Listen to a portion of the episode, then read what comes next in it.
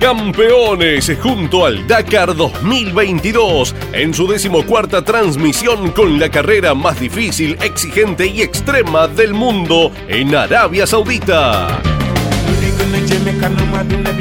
Campeones con la conducción y relatos de Carlos Alberto Leñani y Lonchi Leñani. Campeones Dakar 2022 por Campeones Radio con los auspicios de las siguientes empresas. Audi, Borsprung, Darch Technic, con Arpesa, alimentos saludables para todo el mundo. Colcar, el secreto del éxito es estar bien acompañado. 7240 blindajes junto a su piloto Manu Andújar en el Dakar 2022. Toyota Pichetti, Arrecifes, Junín, Pergamino. Huobi, tu exchange de confianza. Puma Energy, espíritu salvaje, máxima tecnología. Coin Auto, concesionario oficial Chevrolet. Río Uruguay Seguros, asegura todo lo que querés junto a Argenetics Semillas, junto a su piloto Joaquín de Beliú.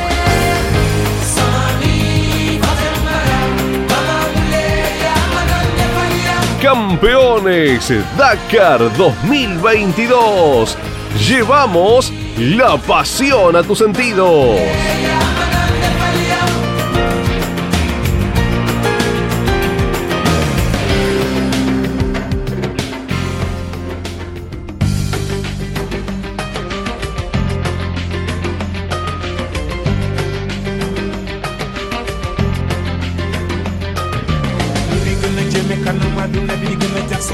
Muy buenos días, amigos de campeones. Muy buenos días, Dakarianos. Aquí estamos una vez más, el equipo campeones a través de la aplicación Campeones Radio con la sexta etapa, la última de la primera parte del Dakar 2022. Estamos llegando a la mitad de carrera con muchas novedades. Lamentablemente, la más importante es el abandono luego de un duro accidente del campeón defensor en la categoría cuatriciclos, el chico de Lobos, Manu Andújar. Vamos a ampliar toda esta información dentro de instantes. Recordamos que se cambiaron los recorridos en relación al día de ayer.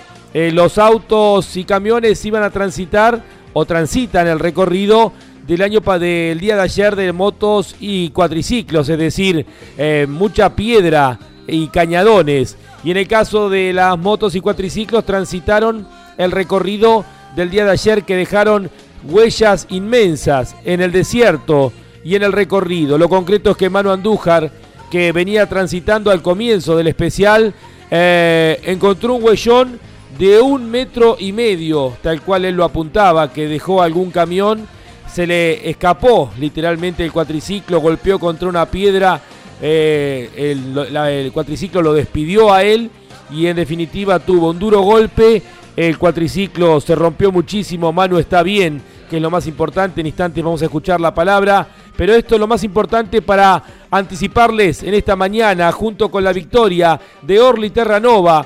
El argentino Orly Terranova con el Hunter ha ganado el especial del día de hoy.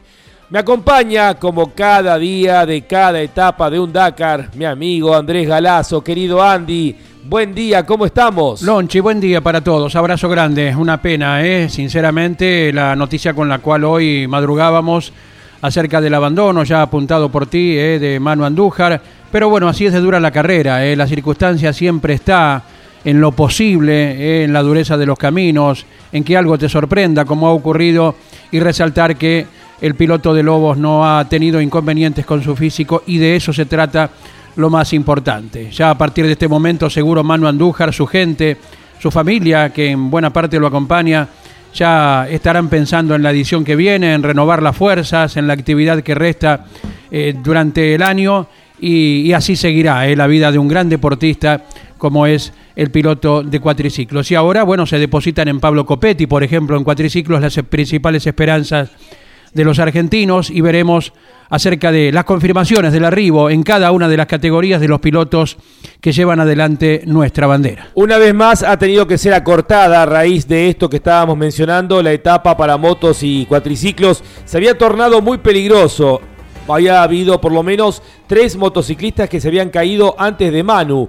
Y esto, reitero, en solamente los primeros 20 kilómetros del especial. Eh, realmente visto eh, en estos momentos uno dice qué locura, ¿no? Y bueno, llevó a la organización eh, obligado a tener que hacer esto. Y así es el Dakar, ¿no? Uno pasa de la gloria a quedarse sin nada, con un susto, el peligro siempre latente del riesgo que significa esta carrera. Mano Andújar que venía de disfrutar el año pasado toda la gloria y traerla a nuestro país y a su Lobos natal, el triunfo, eh, se encontró sin nada y con un golpe muy duro. Jorge Dominico, etapas acortadas, eh, complicaciones, especialmente y preocupantes para lo que es motos y cuatriciclos, eh, mm, tal vez uno ahora con el diario del lunes es mucho más fácil poder comentarlo, uno no está en el lugar de los hechos, pero evidentemente había quedado muy, muy roto el recorrido y eso tuvieron que enfrentar los motociclistas, varios golpes reiteramos, también el abandono, el fuerte golpe de Manu Andújar y esto ha terminado frustrando la etapa del día de hoy. ¿Qué tal? Buenos días, Jorgito. Buen día, Loncha, a todo el equipo. Bueno, más que el diario del lunes, nosotros en realidad intentamos parar las rotativas porque dijimos nunca funcionó esto de que las motos y cuatriciclos vayan detrás de los autos y camiones porque las huellas eran muy grandes. Después lo que terminamos eh, redondeando es, bueno, hay que correr la etapa inteligentemente porque esa situación iba a estar y era evidente. Pero bueno, nunca funcionó y no terminamos de entender cuál fue la cuestión logística que complicó tanto en estos tiempos para que se tome esta determinación. Porque reitero, años anteriores en que se hizo este intento de que los autos vayan abriendo pista, cuando se trata de este tipo de terrenos, no, no simplemente no se puede, porque eh, esta vez porque le toca a los pilotos de punta que van rápido. Porque si vos hablás con cualquier motociclista, eh, como De Beliu, como un piloto de cuatriciclo como Carlos Versa. Están acostumbrados porque les pasa permanentemente, todos los días. Todos los días les pasa, ¿no? Lo que pasa es que es otra la velocidad de los pilotos de punta, ¿no, Jorge? Claro, y además por ahí no, pasaron absolutamente todos, como ahora sí, y lo pasaron absolutamente todos en el día anterior pero quedó ahí eh, ese manto como para saber qué, fue lo que determinó.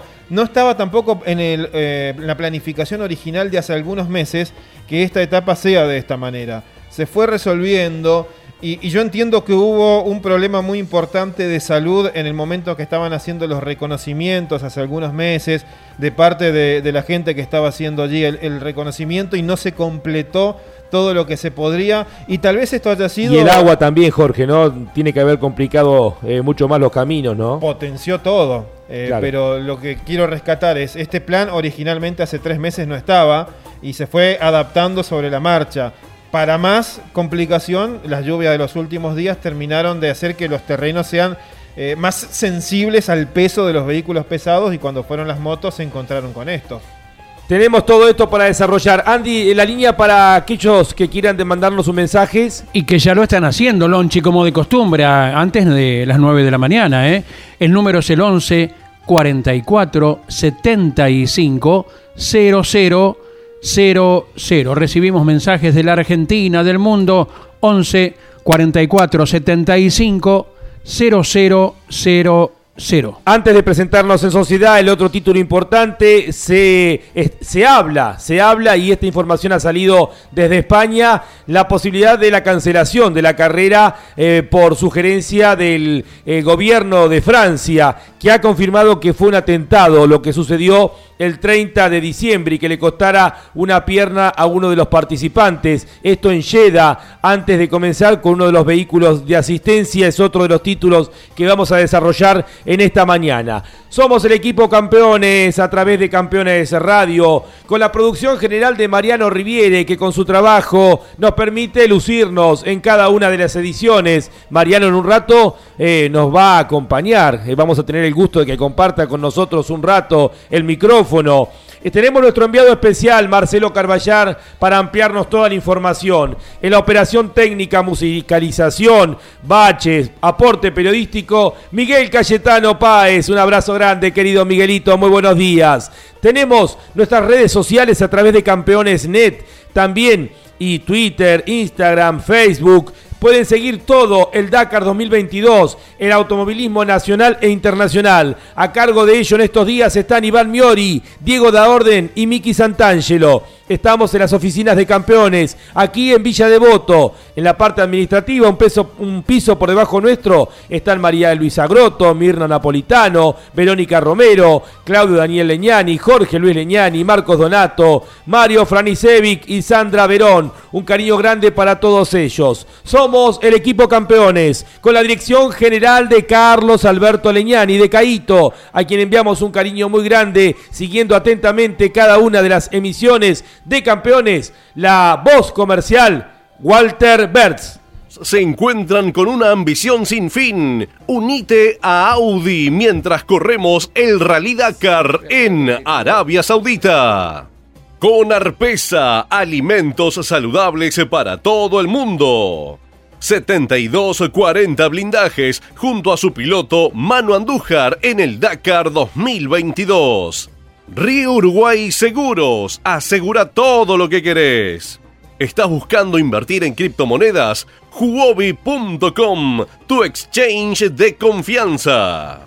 Argenetics Semillas, una empresa argentina basada en la investigación y desarrollo de semillas híbridas de maíz, sorgo y girasol, adaptados a cada región del país y el mundo. argeneticssemillas.com.ar los entornos extremos se encuentran con una ambición sin fin. Unite a Audi mientras corremos el Rally Dakar en Arabia Saudita. Anticipamos en la categoría motos, el australiano Daniel Sanders con la moto Gas Gas ha ganado la etapa del día de hoy. Segundo, el líder de la general, el inglés Sam Sunderland, se va firmando ¿eh? con la KTM Quedó segundo, tercero, el otro rival de Sam Sunderland en la general, Matías Wagner con la KTM representando a Austria. El mejor argentino, Luciano Benavides, el Benjamín de los hermanos Benavides con la Usbarna. En la general sigue siendo el líder Sam Sunderland con la Gas Gas. Segundo, Matías Wagner con la KTM. Tercero, Adrian Van Bereven con la Yamaha se mantiene todo igual en la general, ya en el día de descanso, llegando al día de descanso en Riad. En cuatriciclos, era la victoria para el ruso Alexander Maximov. Segundo, el francés Alexander Giroud. Tercero, otro francés, Sebastián Sudé.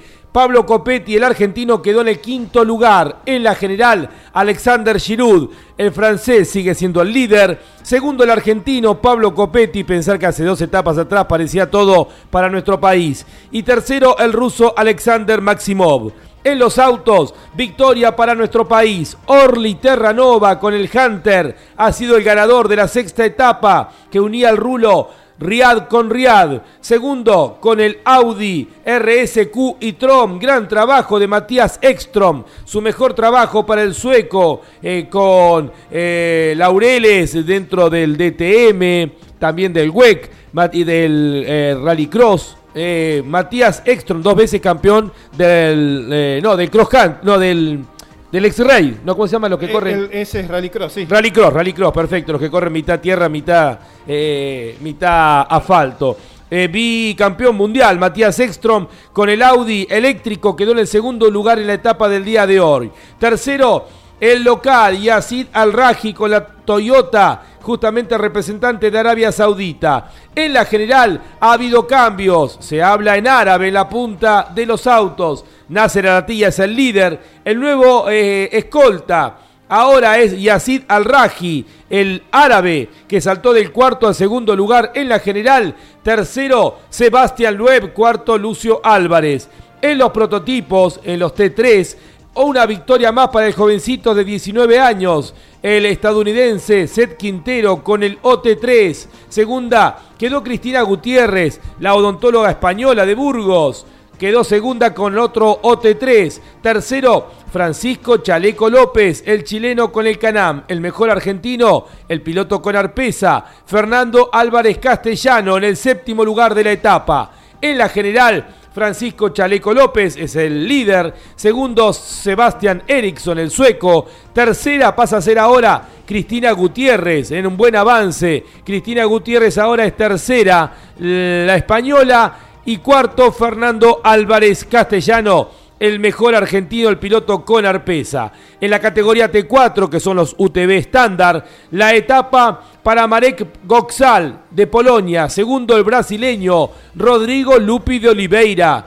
Con el Canam, tercero el ruso Sergei Karyakin. En la general, el el brasileño Rodrigo Lupi de Oliveira es el líder, sigue siendo el líder. Segundo, el piloto de Estados Unidos, Austin Jones. Y tercero, el polaco Mikael Goxal. En los camiones todavía es parcial, al igual que los cuatriciclos. Andrei Karginov con el Kamaz va ganando. Segundo, Dimitri Sotnikov. Tercero, Eduard Nikolaev. El equipo argentino que representa a Huobi Puma Energy y Colcar, el pato Juan Manuel Silva con Carlos Mel Banfi y Pau Navarro están en el puesto 27 en el parcial de la general. Eh, de la etapa, perdón, y en la general, los tres rusos de Kamaz vienen dominando, Dimitri Sotnikov, Eduard Nikolaev, Anton Shivalov y el equipo argentino, el camión Puma Energy, representando a Colcar y Juobi, el pato Juan Manuel Silva, Carlos Mel Banfi, están en el puesto número 26. Bueno, resumen general para ir ahora desandando. En estas tres horas de Campeones Radio, la sexta etapa. Estamos llegando al día de descanso tan merecido y tan necesitado a esta altura por parte de los competidores del Dakar. Andy, avanzamos con algunos de los oyentes. Un abrazo grande a todos los que se van comunicando desde toda la Argentina y el mundo. Mil gracias a todos. Comenzamos a desandar la mañana del día de hoy ya hemos escuchado temprano cantar el gallo y ahora avanzamos con los mensajes de los oyentes. El número es el 11 44 75 0000. Mientras realizamos nuestras actividades, los escuchamos a la mañana y a la noche. Saludos a todo el equipo campeones. Gracias desde ya. Desde Pueblo Ester, Santa Fe, escribe Ezequiel. Una gran pena lo de Manu Andújar si bien nos queda la esperanza de que sea Copetti un potencial ganador, lo que no me queda claro es, en su caso, si sería victoria para Argentina o para Estados Unidos. La realidad, que Andy, la realidad, Andy, que como tiene eh, licencia de Estados Unidos, va a subir con... Eh, y el himno va a ser el, de Estados Unidos, ¿no es cierto? Pero bueno, ya lo hemos explicado. Pablo Conolo tiene licencia americana, o sea que sí o sí va, va a ser himno de Estados Unidos. La realidad es que Em, bueno, es como, a ver, Verstappen es, en realidad es belga, no es neerlandés.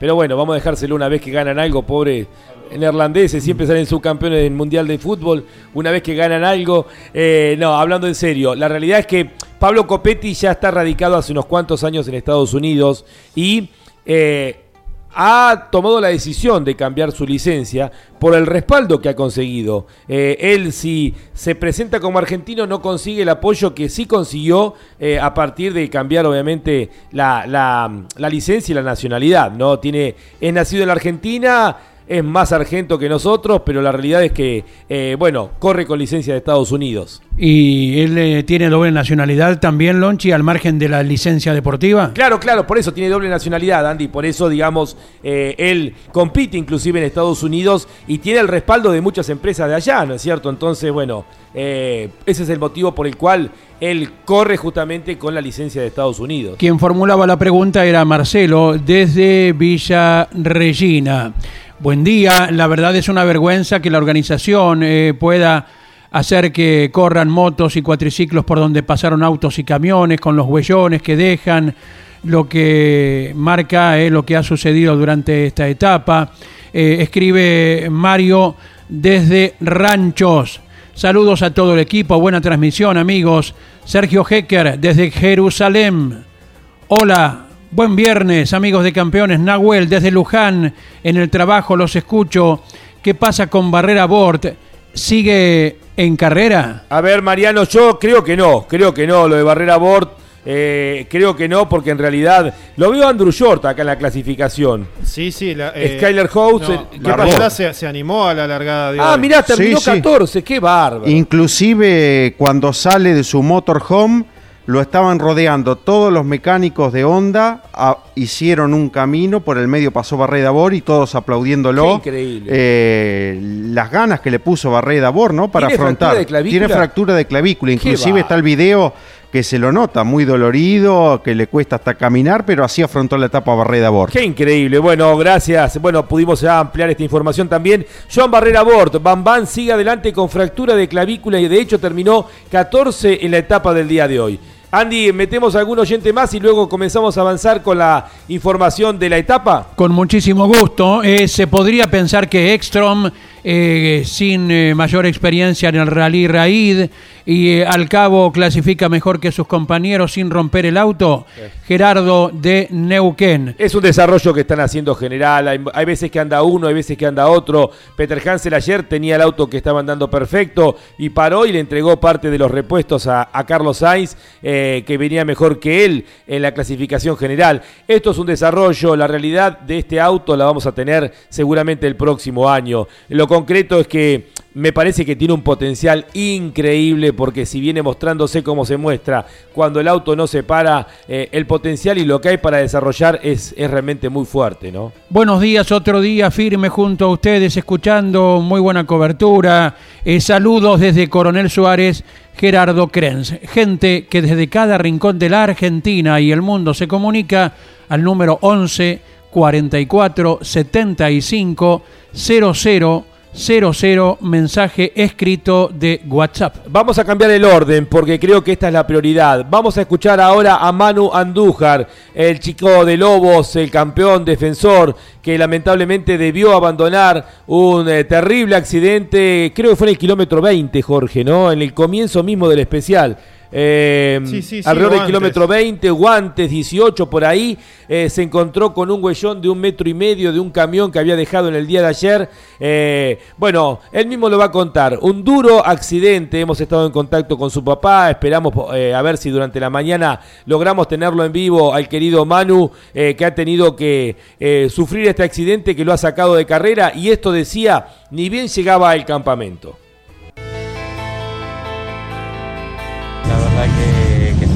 Rápido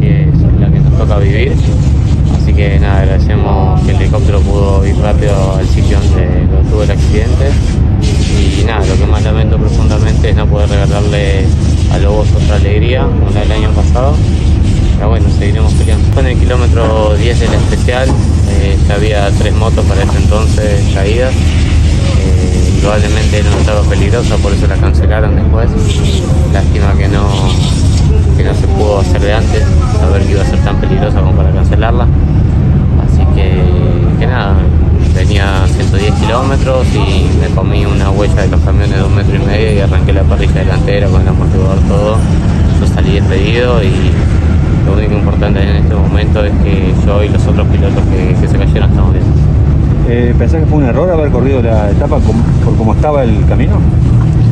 Hoy, ahora con el accidente te digo que sí.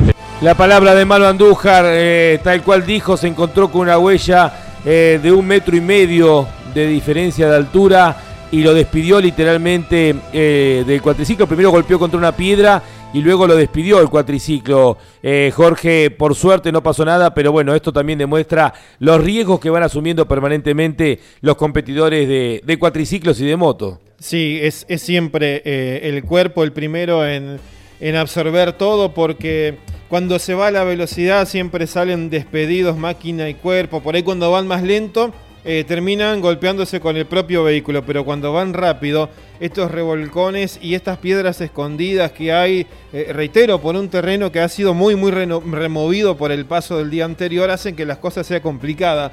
Porque uno por ahí puede, en algunos lugares amplios, eh, abrirse un poquito y no, no seguir exactamente la misma huella, pero después hay puntos en los que uno termina desfasado por la navegación y tiene que sí o sí caer en el mismo lugar para validar el waypoint como tiene que ser, porque si no después se, van perdiendo en, los siguientes pasos. Pero bueno, fue todo lo que tuvo que manejar todas esas situaciones, todas esas condiciones. Además, el agregado de que eh, tenía una posición muy buena de largada Manu para eh, intentar descontar a lo largo de la jornada al francés Giraud, lo mismo Pablo Copetti, pero eh, en esas condiciones tenían que ellos ir manejando el balance entre el riesgo y lo que podían descontar deportivamente.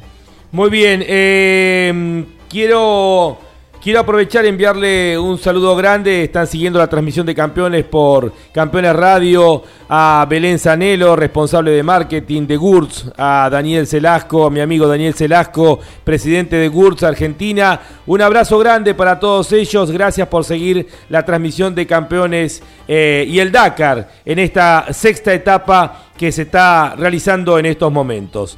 Eh, bien, vamos a seguir avanzando. En este caso con lo que es la categoría motos, donde el australiano Daniel Sanders ha ganado la etapa del día de hoy. Daniel Sanders ha ganado una etapa, reiteramos, recortada, muy corta debido a esto que estábamos marcando, la cantidad de accidentes que hubo, el piso muy roto y en definitiva se acortó. Fíjense que tenemos solamente un tiempo de 51 minutos 43 segundos para el ganador de la etapa del día de hoy, Daniel Sanders, con solamente dos puertas. Lo rápido que iban, atento Galazo con la regla de tres simple, lo rápido que iban porque se recortó la etapa en el kilómetro 101 101 kilómetros y el tiempo recorrido de 51 minutos 43 segundos para el ganador es un promedio de velocidad alto para lo roto que estaba y el kilometraje. Sí, tal cual. Me da la sensación eso justamente, que fue muy rápido y muy peligroso lo que pasó en el día de hoy. Por eso reiteramos, se acortó la etapa. Después vamos a dar la cantidad de kilómetros. ¿Cuántos fueron, Jorge, de carrera? 101, ahí se cortó. 101 kilómetros, casi como una carrera de las nuestras a nivel nacional, un fin de semana, ¿no? 51 minutos 43 segundos. Esto es una sola etapa y fue una etapa corta. Corta. Eh, todo el despliegue que hacemos para, por 100 kilómetros. Bueno, Daniel Sanders, el australiano, ganó la etapa. Fue segundo Sam Sunderland. Qué firme viene el inglés ¿eh? A 2 minutos 26 segundos quedó con la KTM. Tercero le sigue el ritmo Matías Wagner, el austríaco. Recordamos que Sunderland y Wagner ya han ganado una edición del Dakar cada uno. Matías Wagner está tercero en la etapa del día de hoy a 2 minutos 36 segundos. Cuarto, el chileno Pablo Quintanillo con la Honda a 3 minutos 15 segundos. Quinto lugar es para el estadounidense Ricky Brabeck con otra de las ondas a 3 minutos 19 segundos. Sexto, el de Estados Unidos también, Mason Klein. Es uno de los debutantes, eh, Jorge, ¿no?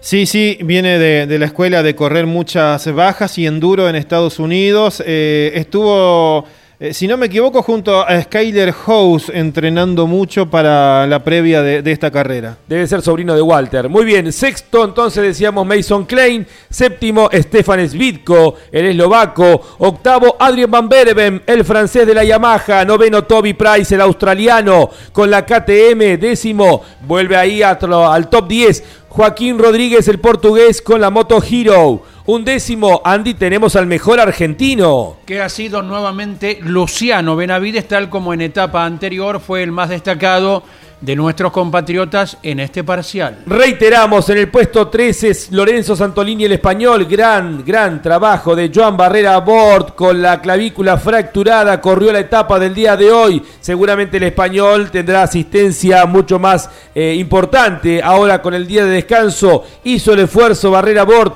quedó en el puesto 14 con la onda, perdió solamente 5 minutos 27 segundos. A uno, uno se, se quiebra un dedo y, tiene que ir a una asistencia y tomarse 15 días. Barrera Bord con la clavícula quebrada. Eh, ha corrido la etapa del día de hoy y terminó en el puesto número 14. 15 Andy tenemos a otro de los argentinos. Kevin Benavides que llegó 4 segundos detrás de Barrera Bor en el tiempo de la etapa. Seguimos avanzando en la etapa, 16 quedó el americano Andrew Short. En el puesto número 21 Xavier de Sultret el francés. 22 José Ignacio Cornejo el chileno. Vamos ahora al puesto 25 está el boliviano Daniel eh, Nosiglia. Muy buen trabajo una vez más. 26 Aaron Mare el sudafricano con la moto de Franco Caimi, 27 eh, Joan Pedrero García y nos vamos al 29 y encontramos a otro argentino. Diego Llanos, puesto 29 en la etapa para otro de los pilotos blanquicelestes. Seguimos avanzando en la etapa buscando Danilo Petrucci. Bueno, ha perdido el rumbo, evidentemente. Danilo abriendo el camino. Son sus primeras experiencias. Ayer me decía Jorge,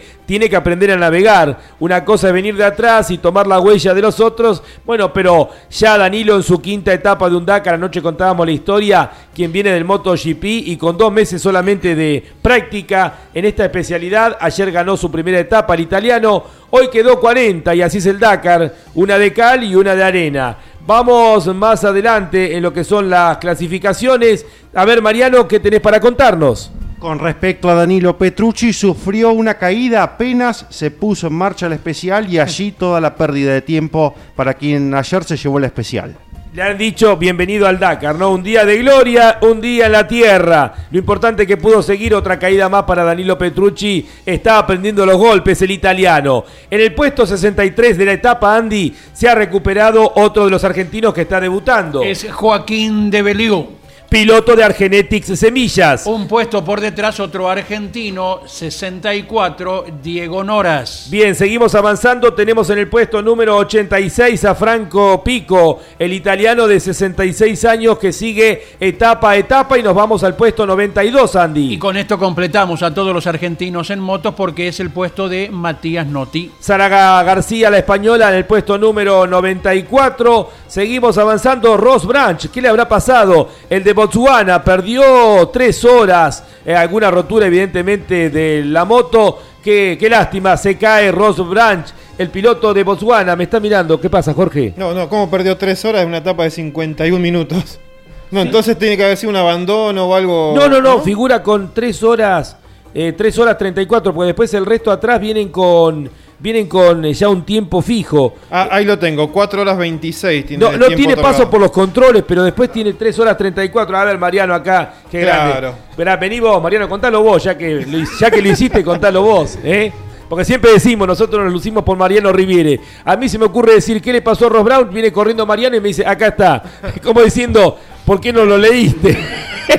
¿Para qué lo hice? Bueno, no me podía levantar, Mariano, hoy estaba muy cansado. No, no, eh, viene, viene siendo dura la etapa. Anoche, anoche me, me quedé un poco más de tiempo. Bueno, ¿qué, qué le pasó a Ross Branch, Mariano? Bueno, finalmente se confirma que abandonó por una caída en los primeros kilómetros con su Yamaha. De esta manera el piloto fue evacuado al servicio médico del campamento, sufrió algunas contusiones, molestias eh, en el cuerpo, en el lado derecho. Ross Branch está fuera de carrera. Qué lástima, qué lástima el piloto de Botswana que viene haciendo un buen trabajo, eh, Ross Branch. Bueno, a ver, tenemos acá, figuran algunos abandonos, o, o mejor dicho, que no llegaron al final del especial. Veremos porque recordamos que se acortó la etapa. Juan Carlos Puga, entre ellos, el piloto que representa a Ecuador.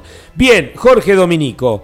Victoria de etapa para Daniel Sanders, el australiano. Muy buen trabajo viene haciendo Daniel Sanders, eh, etapa tras etapa, y está metido ahí. Los nombres ya prácticamente se van repitiendo y estas son señales de para dónde puede ir el Dakar. Sam Sunderland viene haciendo un gran trabajo, el piloto inglés que sabe de victorias. Parece mucho más eh, aplomado que en otras ediciones. Matías Wagner, siempre conservador, siempre está ahí. El austríaco pensante. Eh, Pablo Quintanilla, el chileno, que vuelve a estar allí entre los cuatro, cinco de adelantes. Y Ricky Brabeck, el piloto de, de estadounidense.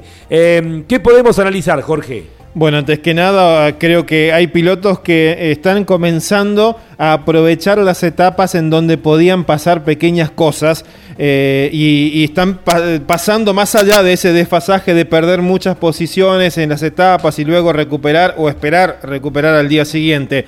Wagner estuvo desde el principio en una zona muy tranquila, intermedia, eh, siempre sin eh, ser ganador de etapa o sin mantenerse tan cerca de un triunfo, pero eh, sin perder demasiado tiempo. Diferente por ahí es Sunderland, que sí tenía ese sub y baja, subidas, bajadas, depende del día si le tocaba abrir pista o no. Pero con estas etapas eh, pseudo repetidas como las de Riyad y Riyad, se pudo acomodar. Y Sanders, bueno, Sanders para mí es eh, el gran piloto, la última gran incursión eh, como velocista eh, en el mundo del rally raid, está en condiciones y con la cabeza como para manejarlo, me parece.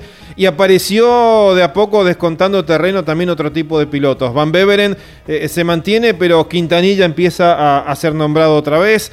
Eh, Ricky Brabeck está intentando su heroica recuperación y creo que Benavides, Kevin particularmente ayer dejó pasar una chance para mantenerse eh, en la zona de descuento de terreno y por eso está perdiendo un poquito ese tren, pero recién estamos en mitad de carrera. Dice Diego da Orden, Lonchi llamó a la reina máxima, dice que no ningune más a Verstappen. Pero es verdad, nació en, nació en Bélgica en realidad, bueno, pero bueno, fue, fue criado de muy pequeño en neerlandés, obviamente. Pero bueno, esto que hablábamos que a veces, bueno, a ver, eh, Mario Andretti eh, nació, eh, Mario Andretti nació eh, en lo que era en su momento Italia, cuando Italia se había expandido antes de la Segunda Guerra Mundial. Hoy es Eslovenia eh, donde nació Mario Andretti. Pero bueno, todos lo conocemos a Mario Andretti como piloto eh, estadounidense, ¿no es cierto?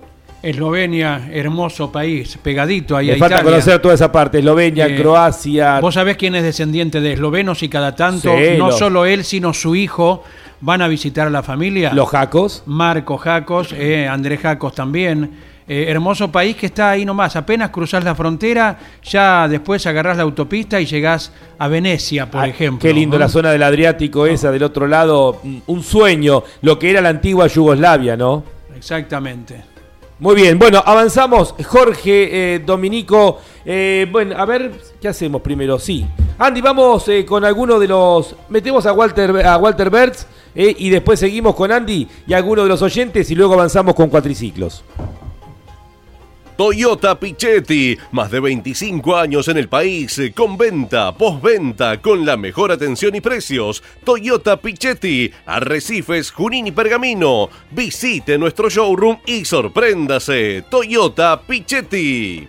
La mejor calidad y tecnología en combustibles está presente en la competencia más dura del mundo con su equipo Puma Energy Rally Team. Puma Energy, espíritu salvaje, máxima tecnología. Audi participa con el nuevo modelo Audi RS Q e-tron en el Rally Dakar, la carrera más dura del automovilismo. Río Uruguay Seguros, asegura todo lo que querés. Colcar, concesionario oficial Mercedes-Benz. Colcar, el secreto del éxito es estar bien acompañado. Acceso oeste, kilómetro 35, Moreno. Vamos a avanzar antes de los oyentes con la crónica de la etapa del día de hoy según la organización. El especial de moto y cuatriciclo se ha parado a la altura de la primera neutralización, kilómetro 101. El mal estado de la pista debido al paso de autos y camiones en el día de ayer, sumado a las intensas lluvias en los últimos días, han provocado que la pista sea intransitable. La clasificación de la sexta etapa se establecerá en base a los tiempos marcados en el kilómetro 101. Eh, algunas otras informaciones. Dice en esta sexta etapa que precede a la jornada de descanso, bueno, eran 421 kilómetros los que estaban previstos, pero reiteramos, se acortó a una cuarta parte. Eh, decía, atención, ojo con los cañones, con los cañadones, justamente, donde es muy fácil pinchar. Bueno, todo eso finalmente no se pudo utilizar en el día de hoy.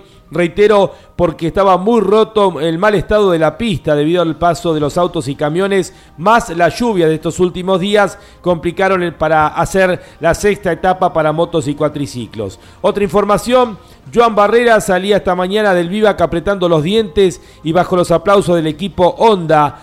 Bam Bam se ha visto abocado al abandono en cinco ocasiones en el pasado y recordemos está haciendo su participación número 12 en la prueba ha decidido seguir adelante con la clavícula rota. Increíble lo de Joan Barrera Bord. Eh, Danilo Petrucci fue quien abrió el camino y dice Petrucci ha dado con sus huesos contra el suelo. Después de tres minutos de carrera se terminó la gloria para Danilo. Así es el Dakar. Eh, Sanders tomó luego la delantera de la competencia, ratificar lo que decía Mariano Riviere. Ross Branch, eh, que ha salido segundo en el día de hoy, se ha caído los primeros kilómetros eh, cuando se rompió el manillar de su Yamaha. Em, dice, sufrió contunciones y molestias en el costado derecho. El piloto ha sido evacuado al servicio médico del Vivac. ¿Por qué le dicen Kalahari Ferrari? Eh, a Brand. ¿Vos sabés, Jorge? Porque acá dice, Kalahari Ferrari sufre contunciones y molestias en el costado derecho. El piloto ha sido evacuado del servicio médico del Vivac.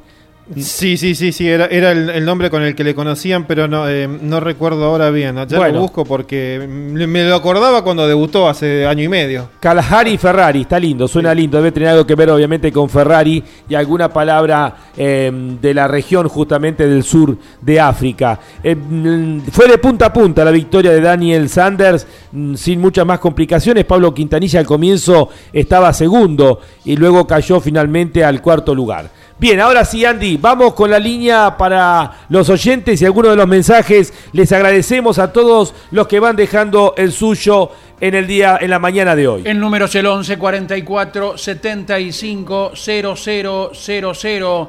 Recordando la apertura de la tira de campeones en la creación del inolvidable Víctor Arriagre siempre al día y día por día. Así nos escribe Luis, el bombero voluntario de Tortuguitas. Dice, jaja, estaremos viejos. No, para nada. Eh, la vigencia, la, permanencia en nuestra memoria eh, de aquella apertura del tan ingenioso Víctor Arriague. Hola amigos de Campeones haciendo el aguante a los mendocinos Lucio Álvarez y Orly Terranova. Un saludo grande, familia Oneschuk, eh, desde General Alvear eh, provincia de Mendoza. Gracias Gustavo Dábate desde Treleu, provincia del Chubut. Mientras realizo mis actividades, son mi compañía. Muchísimas gracias Gustavo. Buen día, escuchando en mi negocio Niki Competición. Lo de ayer del profesor Juárez fue tremendo, su conocimiento y explicación. Gracias profesor, gracias campeones. Niki desde General Madariaga. Soy Daniel de Córdoba, felicitaciones por el programa. Gracias por seguir informando día a día. Otro mensaje más. Hola campeones, gracias eh, por la información. Me hacen compañía mientras trabajo. ¿Saben si Colapinto firmó para correr en Fórmula 3? Muchas gracias. Beto, desde Wilde, en la República de Avellaneda. Y Miguel Páez en los próximos días está firmando, ¿no? Ya estamos, ya lo subieron en Fórmula 1, ¿no? Empezó a correr en Fórmula 3, o va a correr en Fórmula 3, y ya acá estaban hablando del Gran Premio de Fórmula 1 de Argentina. No, somos especialistas. ¿Cómo? Hay contactos. Hay contactos. Sí, pero de ahí de ahí a, de ahí, a ver, eh, lo dijimos en estos días, 23 grandes premios el próximo, este año que va a ser récord para la historia de la Fórmula 1. No está China, eh, no está todavía Qatar, que ya firmó un contrato por 10 años, y hay un montón de grandes premios ahí dando vuelta. Se cayó Vietnam, no sé qué va a pasar en el futuro. Creo que están presos los que iban a organizar la carrera. ¿Quién? Vietnam iba a ser un gran premio. Claro, Vietnam iba a ser un gran premio, iba a ser un callejero ahí en Hanoi. Una pena porque, bueno, hubiese sido realmente muy lindo, uno de los países más lindos que me tocó conocer. Eh, ojalá tuviéramos un premio de Fórmula 1, pero no tenemos ni un autódromo, no tenemos infraestructura, no tenemos luz. ¿Qué vamos a imaginarnos de un gran premio de Fórmula 1? Ojalá le vaya bien a Franco Colapinto, pero también no generemos expectativas innecesarias. Hoy el campeón de la Fórmula 2, eh, un chico de 19 años, Oscar, es el australiano a ver quién me tira el apellido. Bueno, búsquenlo, a ver, eh, no, Oscar Pianti creo que es, Oscar Piatti, Oscar Piatti. Es un chico de 20 años que solamente en dos años fue campeón. de Oscar, Oscar Piastri. Piastri, Oscar Piastri. Tiene solamente 19, 20 años. Este chico fue campeón de la Fórmula Renault europea. Al año siguiente campeón de la Fórmula 3. Al año siguiente campeón de la Fórmula 2 y no tiene butaca. Mm, está, eh, por supuesto que la Fórmula 1 llegan el, el 75% por talento, pero no nos olvidemos que hay un 25-30% de las butacas que llegan por, por la plata. Tendremos un piloto chino a partir de este año por primera vez, eh, la vuelta del piloto tailandés. Em, Sí, Alex Albon, sí, sí, sí. Eh, Zung también, el piloto chino. Bueno, en lo concreto que la plata va en el ruso. Eh, Nikita Nikita eh, Uy, cómo estoy hoy. Nikita Mazepin, el ruso que está corriendo ahí. Ni hablemos de nuestro amigo Nicolás Latifi, que terminó definiendo un campeonato estrellándose con su Williams en la última carrera. Hay butacas, por lo menos cuatro. Rápidamente, Lance Stroll está en el límite, yo diría que tiene talento, pero si no tuviera la plata del padre no estaría en la Fórmula 1. Es decir, cinco de los 20 están ahí por la plata.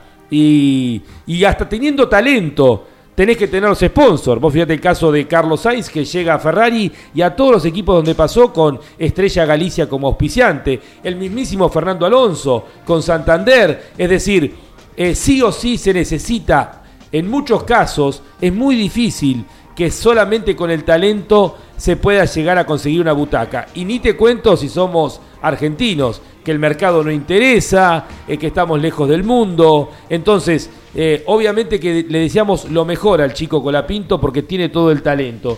Pero seamos concretos, cuando llega el presidente del Club Gas Gas, el Beto Loturco, aquí con nosotros, decíamos, eh, más allá del talento, la realidad es que le deseamos lo mejor a Franquito Colapinto, que tiene todas las condiciones, pero la realidad es que no, no es bueno generar expectativas desmedidas seamos realistas eh, para lo que puede llegar a ser el futuro de este chico, que le deseamos lo mejor. Y Dios quiera que llegue a la Fórmula 1, es lo que queremos de corazón. Pero estamos cada vez más lejos de ese mundo y ojalá Franco encuentre el lugar en la categoría que sea, como pasó con Pechito en su momento y que pueda brillar. No toda, eh, no solamente la vida pasa por la Fórmula 1, Fíjense ustedes, Pechito López termina consiguiendo hoy eh, ser uno de los referentes a nivel mundial con sus cinco títulos conseguidos, ganó las 24 horas de Le Mans. Así que bueno, esto quería comentar vinculado a eh, lo que es la alternativa de que Franco Colapinto pueda subirse a un auto dentro de la Fórmula 3. Vamos a avanzar, Andy. Vamos con los cuatriciclos. A ver, tenemos, vamos con Walter primero y luego sí, cuatriciclos y seguimos avanzando. Tenemos la palabra de varios protagonistas también para escuchar todas las novedades de la sexta etapa de este Dakar que unió y que une Riad con Riad es un rulo. Coinauto, concesionario oficial Chevrolet, marcando nuevos caminos en todas las generaciones. Coinauto, Santa Fe, Paraná. Río Uruguay Seguros, asegura todo lo que querés. 72-40 blindajes junto a su piloto Manu Andújar en el Dakar 2022. Colcar, concesionario oficial Mercedes-Benz. Colcar, el secreto del éxito es estar bien acompañado. Acceso oeste, kilómetro 35, Moreno. Con Arpesa, alimentos saludables para todo el mundo. Audi RS Quitron, un electrizante laboratorio de pruebas de altas tecnologías en la carrera más dura del planeta. Para estar informado las 24 horas, ingresa a www.campeones.com.ar. Una cita obligada para conocer lo que está pasando. Argenetics Semillas, una empresa argentina basada en la investigación y desarrollo de semillas híbridas de maíz, sorgo y girasol, adaptados a cada región del país y el mundo. argeneticssemillas.com.ar Continúa el equipo campeones a través de Campeones Radio con el desarrollo de la sexta etapa. Vení, Beto Lo Turco, eh, amigo, fanático del Dakar. El Beto se ha subido hasta la moto de Marcoma en su momento en la rural. Eh, ha, subido arriba de los autos. No le, no le quitó el auto a Robbie Gordon en su momento el, Hammer por, muy, por esto, ¿eh? ¿Y te acordás hace casi un año en el rally de la tracción simple en San Luis, en La Toma, cómo iba a, observar los diferentes vehículos de cerca con la ilusión de que alguno le dijera, vení, subite y hacete unos metros. Y lo que le tocó manejar a la vuelta, pobre Beto, diluviaba esa, la ruta 8, fue terrible ese viaje de vuelta. No me voy a olvidar más de ese viaje. Por eso comentabas eh, buenos días. Que Hola, buenos días, Beto. Que comentabas del tema de las carreras de 20 minutos y eso. claro, para ir a una carrera manejamos 12 horas, 8 horas. Tal cual. Y bueno, y, recibirlos a, los héroes del Dakar que te permitían, yo me acuerdo antes de largar, eh, eh, Marc Coma con vos charlando, te subiste arriba de la moto de él. Esa, esa facilidad de, estos héroes del Dakar que tienen esa posibilidad de de generar esa apertura con la gente que lo hacen naturalmente, con mucha educación, por eso siempre la educación es base de todo. Beto, ¿dónde viene tu pasión por el- la moto gas gas? Eh, no, las motos me gustan todas. Este, pero bueno, me acuerdo, recuerdo esas KTM gigantes. Claro, son eran esas en 990, esas, esas motos impresionantes que había en los primeros Dakar que vinieron acá. Y después, bueno, fueron evolucionando, pero son Claro, muy lindas. y son Todas, en realidad todas- todas eh, muy son, es- son esos, lo- son las viejas KTM que ahora se las llama gas gas. Claro, es otra- Tu fanático, tu fanatismo viene de aquella época. Sí, con Galá somos a, ¿Y Andy que es más hincha de Fiat o de gas gas? de Gas Gas, obviamente. Ah, mirá lo que descubrimos, Andy, eh. Eh, Qué bárbaro. Andy era hincha de Fiat cuando, antes de No, ser es un periodista, itálico hincha de FIA y es reconocido también. era de la barra brava de la- en la tribuna de- del Autódromo de Buenos Aires en la época del TN, ¿no, Andy? ¿Quién no? ¿Quién no esas épocas de oro, no? Dado la ascendencia italiana, lógicamente siempre hubo un cariño especial para con los vehículos de- del país, ¿verdad? Tal cual. Eh, Esos 125 aparte un- rojos, Andy. Hay que reconocer en sí un La- hecho- la- las- la- primero eran los, los, los Zunino y cuadraditos. Fernandino eran. Zunino, Fernandino, Cascote Juárez y el Chalo de Quesada. Claro. eh, con- peleando contra el Pájaro Garro, Los- Nene García Veiga, Cocho 504 López, TN. Paco Mayorga. eh, eran cinco y me estoy olvidando de uno. Era Cocho.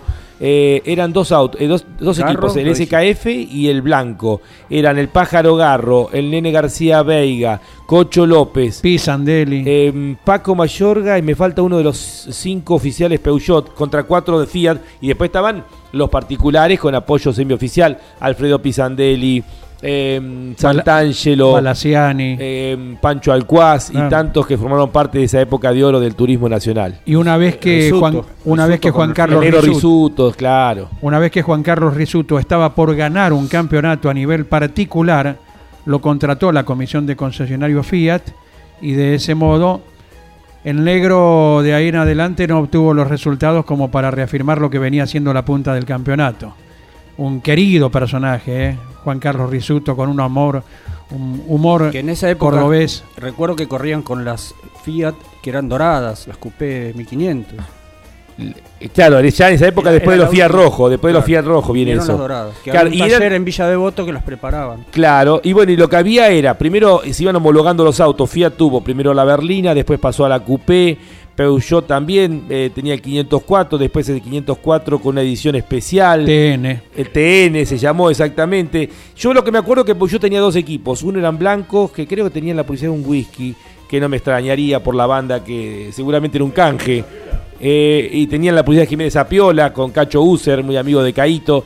Y eran dos equipos, el SKF, eh, no, T, T, Jorgito, SKF y eran los otros autos blancos. Eran tres autos de uno en SKF, estaba el Nene García Veiga y no me puedo acordar el otro. Y el otro estaba Paco Mayorga, Cocho López, Ya alguien te va a hacer el. y, y ya, me voy a, ya me voy a estar acordando. Y el pájaro garro, esos tres eran blancos. Sí, sí. Eh, y después el otro de SKF que no me puedo acordar quién era. Después, bueno, Rubén Daray, todos los que después vinieron. La y después la clase B, que estaban los Fiat de eh, el Tano Espineto que los mataba con Jorge Pisano. Era la época en la cual inclusive una vez al año se corría carrera de un día, 24 horas. Uy, volveremos a eso, Galazo. ¿Se Eh, animarán los te- muchachos de APAT? Y te, te tiré la pared a ver si agarrabas Espe- RPM. mirá, estoy Corrían, esperando perdón, la primera corrían- reunión del año de APAT para pedir ir a visitarlos, a ver si logramos convencerlos. Hay que recuperar las 24 horas de APAT.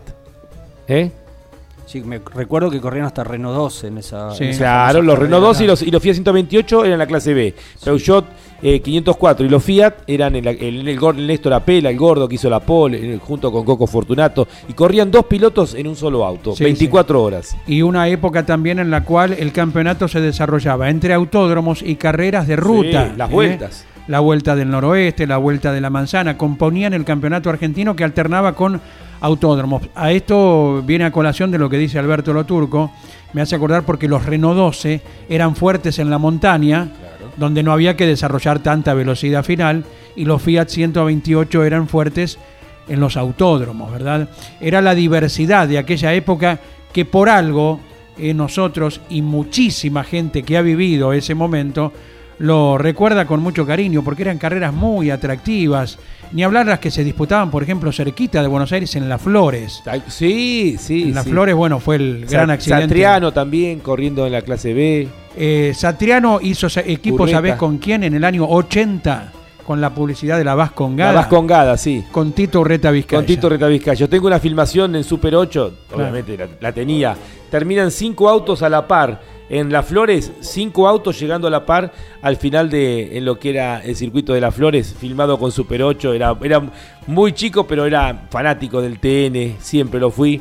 Y la realidad es que eh, después también lo que decías vos, Andy, las vueltas, la vuelta del noroeste, eh, la vuelta del algodón, la vuelta de la manzana, eran, eran carreras, la vuelta de la Mesopotamia, eran carreras emblemáticas y después el Gran Premio con el cual se terminaba cada año justamente esos... El que era campeón del TN era un campeón completo, porque ganaban las vueltas, tenían que correr las, las carreras en pista y después el Gran Premio, por eso eran campeones, eran campeonazos. Y Zunino fue desde campeón del turismo nacional, de ahí saltó a los monopostos. Empezó a correr en la Fórmula 2 acá en la Argentina, luego fue a Europa y después terminó corriendo en la Fórmula 1. Sí, sí, una Fórmula 2 argentina que en su momento tuvo eh, bueno, a Ricardo Sonino, al Chango Fernandino, Carlos Garro corrió también en Fórmula 2, un poquito más adelante. El bueno, flaco. Juan María, nos, nos leemos saltó los del TC, saltó del TC Claro. en Fórmula 2. Claro, y recordar a inolvidables pilotos y personajes que a nivel de particular ganaron, lo nombrabas recién, Horacio Jorge Santangelo,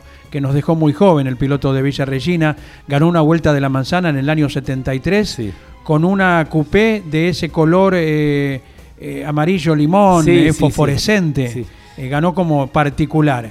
Y otro particular que ganó en su momento en el General San Martín de Mendoza, en el autódromo que ya no existe, con una berlina celeste, le ganó a los ocho oficiales. ¿Roberto Pachelo? Carlos Luaces. Carlitos Luaces. Sí, sí. También Roberto Pachelo, que formaba parte de ese grupo tan lindo de gente. Especialista en carreras de larga duración, Pachero. Sí, Roberto era un capo en las carreras de larga duración. ganó con Cacho Fangio, que después los excluyeron por la caja de velocidades, que no era que estaba fuera de reglamento, sino que no estaba homologada.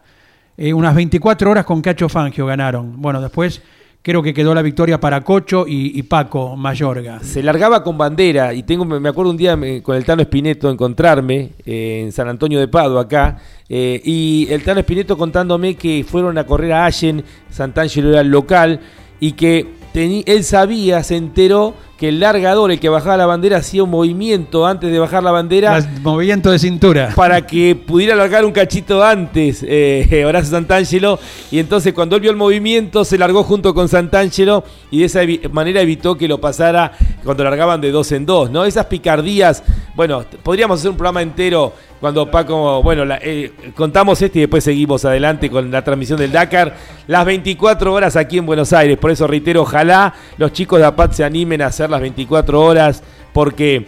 eh, se pueden generar tantas historias y se puede hacer algo tan importante como estamos viendo ahora con el Dakar. Eh, trae el equipo oficial Fiat las pistolas, toda una revolución. Eléctricas, Las pistolas eléctricas, claro. Se hacía el cambio de neumáticos, eh, que eran estándar, con la llave cruz. Entonces llega el equipo Fiat con las pistolas eléctricas, entraban a boxe, tra, tra, tra, tra, tra. Les los estaban paliciando. Era una paliza del equipo Fiat contra el equipo Peugeot. Llega la noche. ¿Qué puede hacer Paco Mayorga? Hizo saltar los tapones del autódromo. En el momento que entraban los Fiat a cambiar neumáticos, hizo saltar los tapones del autódromo y no encontraban las, las cruces, la, la llave cruz para cambiar los neumáticos. Toda la ventaja que habían sacado la perdieron en, esa, en ese cambio de neumáticos. Esas cosas increíbles, esas historias de esa banda de atorrantes divinos que tenía el turismo nacional y que siempre nos estamos acordando. Bueno, seguimos adelante con el Dakar, un, pequeño recreo. Eh, disculpe la audiencia.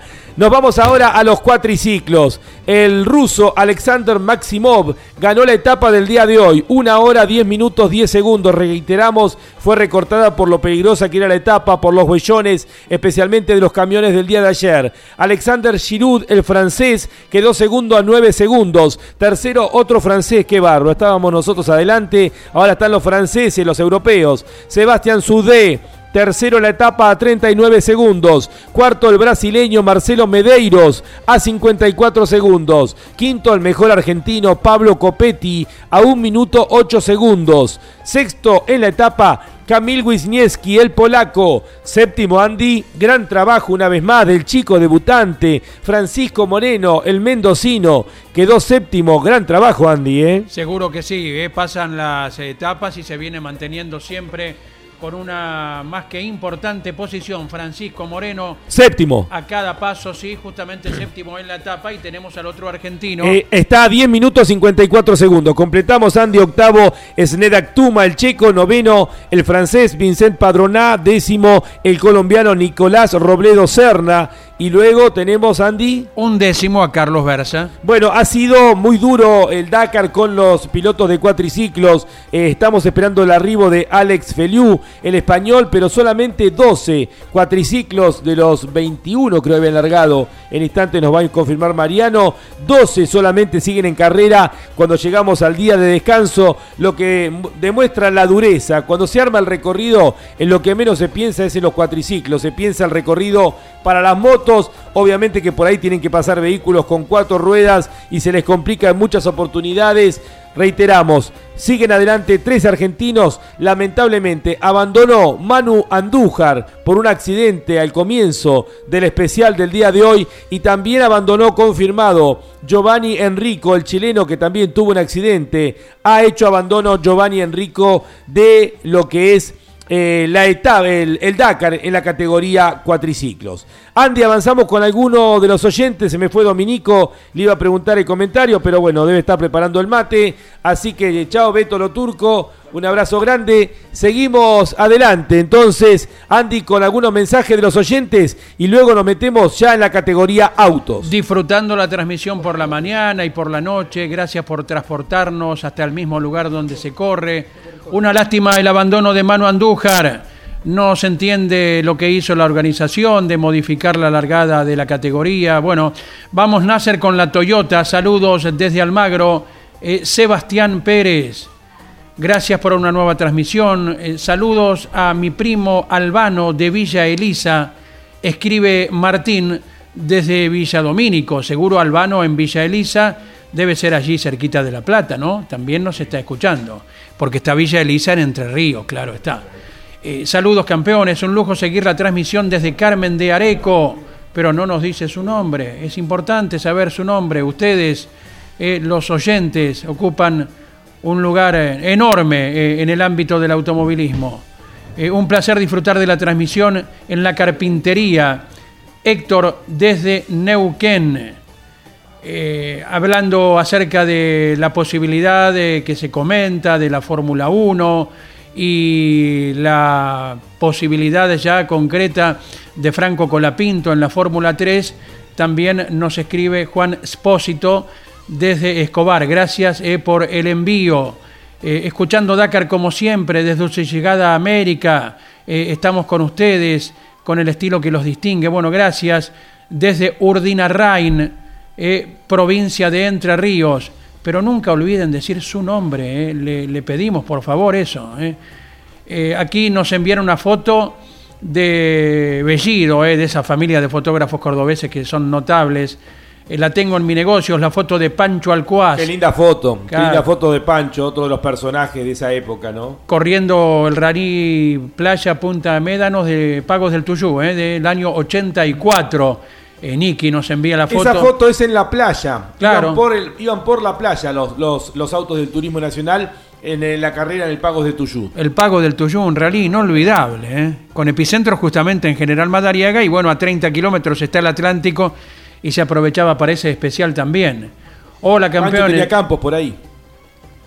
Eh, eh, Pancho tenían toda la provincia de Buenos Aires, era de Bransen, era de Madariaga, un fenómeno inolvidable. Recordamos que su sobrino Manuel Alcuaz lleva adelante el Twitter donde se reseña toda la campaña de un gran piloto como Francisco Pancho Alcuaz. Eh, Lonchi dice, hola campeones, el Peugeot que falta es el de Norberto Castañón, Agustín de Hurlingham. no, no era oficial Norberto Castañón, era de justamente de la concesionaria Norberto Castañón. En Lanús tenía la agencia. Me falta un quinto Peugeot. Eran el Pájaro Garro, reitero, el Pájaro Garro, Paco Mayorga y Cocho López eran con los cremita. Eh, y los de SKF, SKF eran el Nene García Veiga y me está faltando el otro, el otro SKF. Pisa, ¿no será? No, no, no. no. Alfredo Pisandelli. No, no, no, no. Bueno, ya va a aparecer. Ya va a aparecer, ya va a aparecer. Rodríguez Marcili también, piloto de Parque Centenario, ¿verdad? Titular de la escuela de, de manejo también. ¿eh? Buen día, yo estoy esperando la Fórmula 1 en el callejero de Mar del Plata, dice. O del TC, como se dijo en su momento, eh, como jugar con la gente, una locura. Bueno, eh, a ver quién escribe. No, no olviden su nombre. eh. Se lo pedimos por favor, porque ustedes son lo importante. Eh, ¿Quién escribe? Luis, eh, desde eh, Mar del Plata.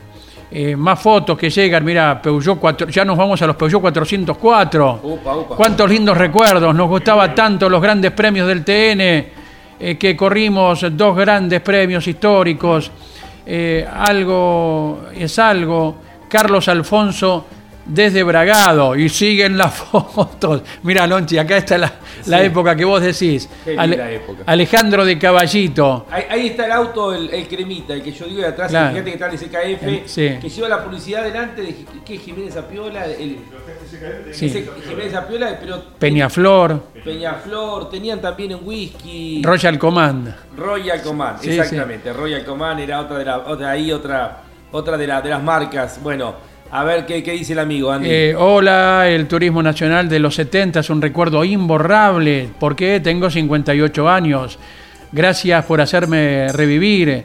Les dejo una foto de los Peugeot oficiales donde llegaron a mezclarse los dos Peñaflor y los dos de SKF. eh, envía Alejandro de Caballito. Y si no me equivoco, si no me equivoco, el circuito es el General San Martín de Mendoza, el trazado que de nivel internacional, pero ya no existe. Parece ser ese, ¿no? Por esa curva un tanto peraltada. sí, sí, sí, de San Martín Mendoza. Miguel Páez, que no había nacido en esa época, pero vio mucho material, eh, asevera que es así. ¿eh?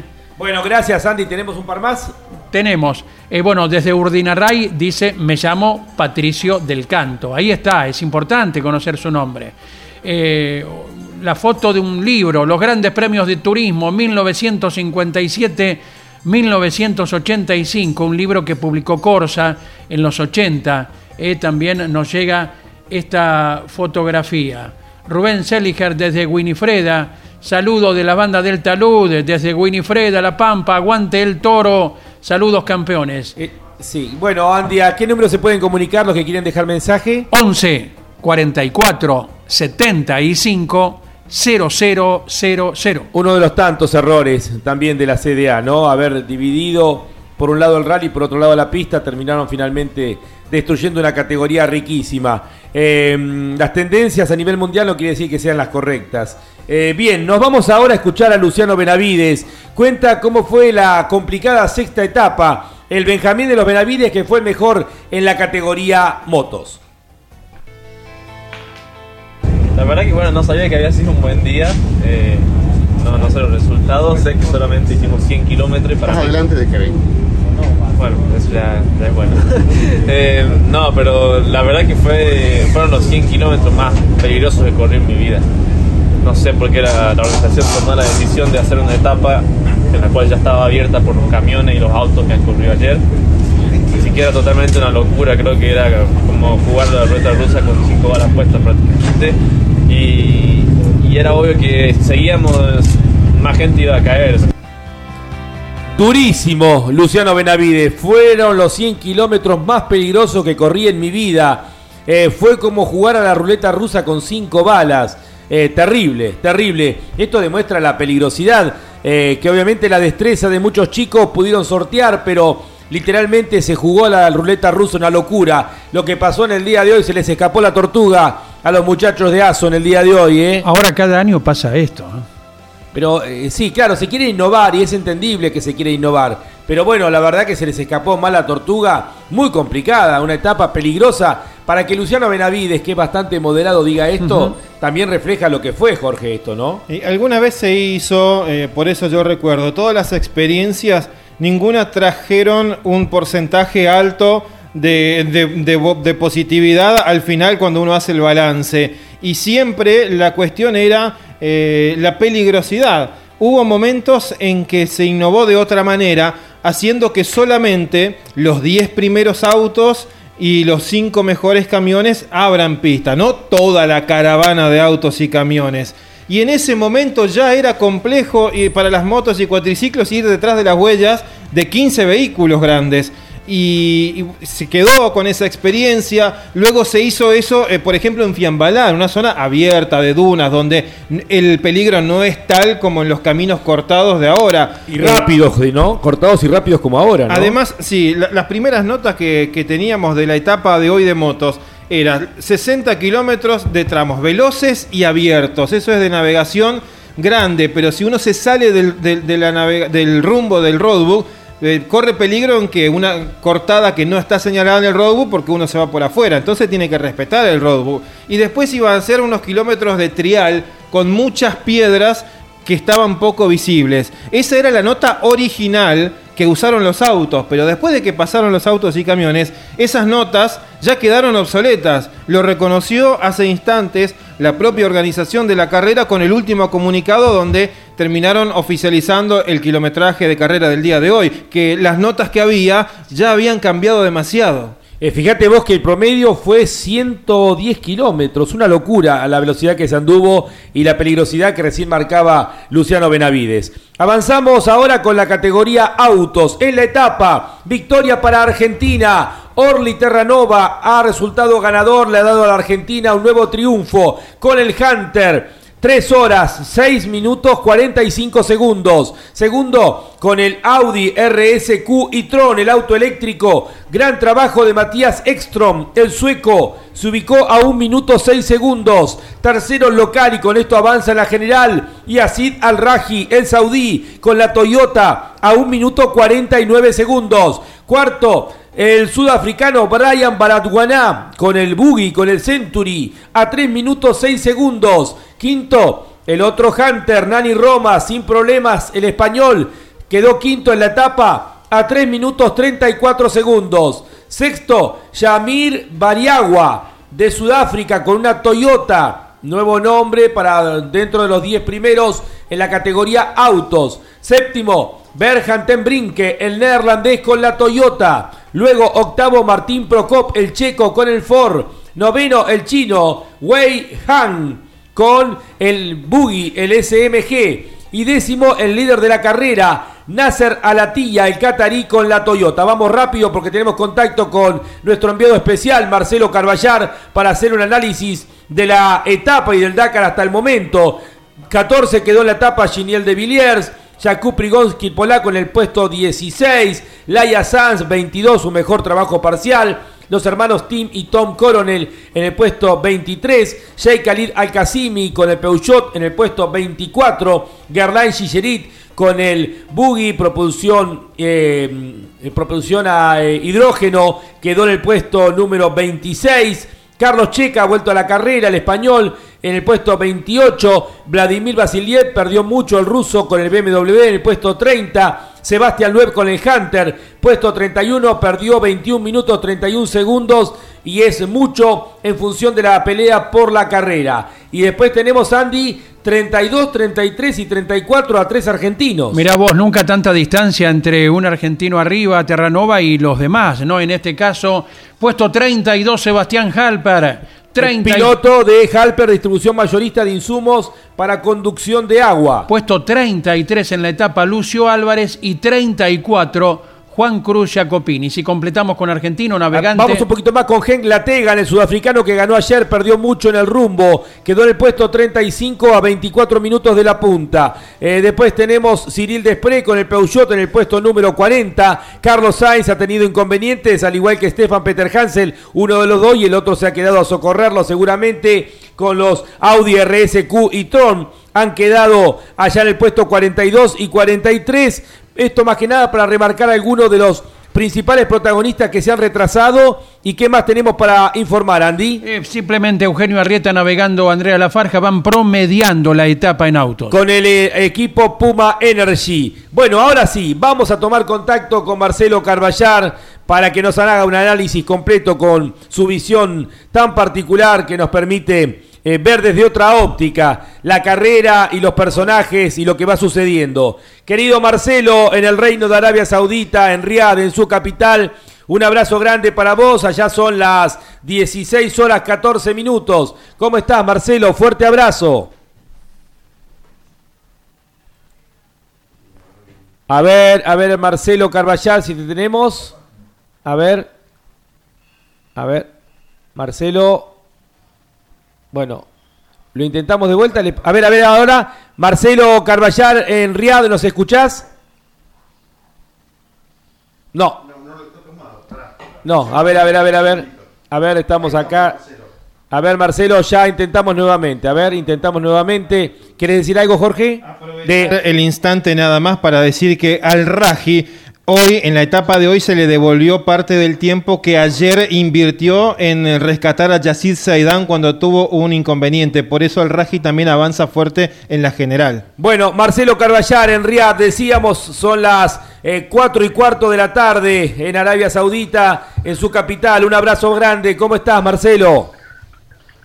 Bien, acá andamos bien. Este, ¿Cómo andan ustedes? Acá estamos un poco choqueados. Hoy la noticia no han sido los rankings, sino han sido el ministro de Relaciones Exteriores de, Francia y su recomendación a que el Dakar cancelara su participación, su celebración. Eso ha, tenido a todo el mundo muy nervioso, pero bueno, parece que, que no da lugar, así que la fiesta sigue. Este, la recomendación eh, fue tomada o, escuchada, pero al parecer el Dakar continúa para adelante. Esa fue la gran, digamos, el, el gran cimbronazo el día de hoy. Halper nos contaba que volviendo del especial se cruzaba con los tanques militares. Cuando uno lee y dice todo esto, parece que estuviéramos en un conflicto bélico, no, na- nada de eso, pero este ha, quitado protagonismo hoy. Dentro de, la, de lo que ha sido la etapa de hoy, este, lo más importante eh, creo que por primera vez tenemos un error grande que es que hicieron largar las motos por el circuito que destrozaron los autos y los camiones ayer, lo cual este eh, muy bien lo dice Kevin, eh, es, ilógico que nos hagan ir por un lugar eh, con un roadbook hecho hace dos días atrás, después de que pasaron 150 autos y camiones por el lugar. Eso hizo que tuvieran que cortar el especial, el kilómetro, bueno, los pocos kilómetros de haber empezado. Este, nada, ha sido una- un día raro, eh, rarísimo. Hay una atmósfera rarísima en el campamento, eh, pero eh, la fiesta. Eso es lo único que te puedo resumir, ¿no? Eh, Marcelo, ahora vamos a hablar de lo deportivo, pero bueno, eh, bien lo apuntabas y se te escucha en tu tono la preocupación.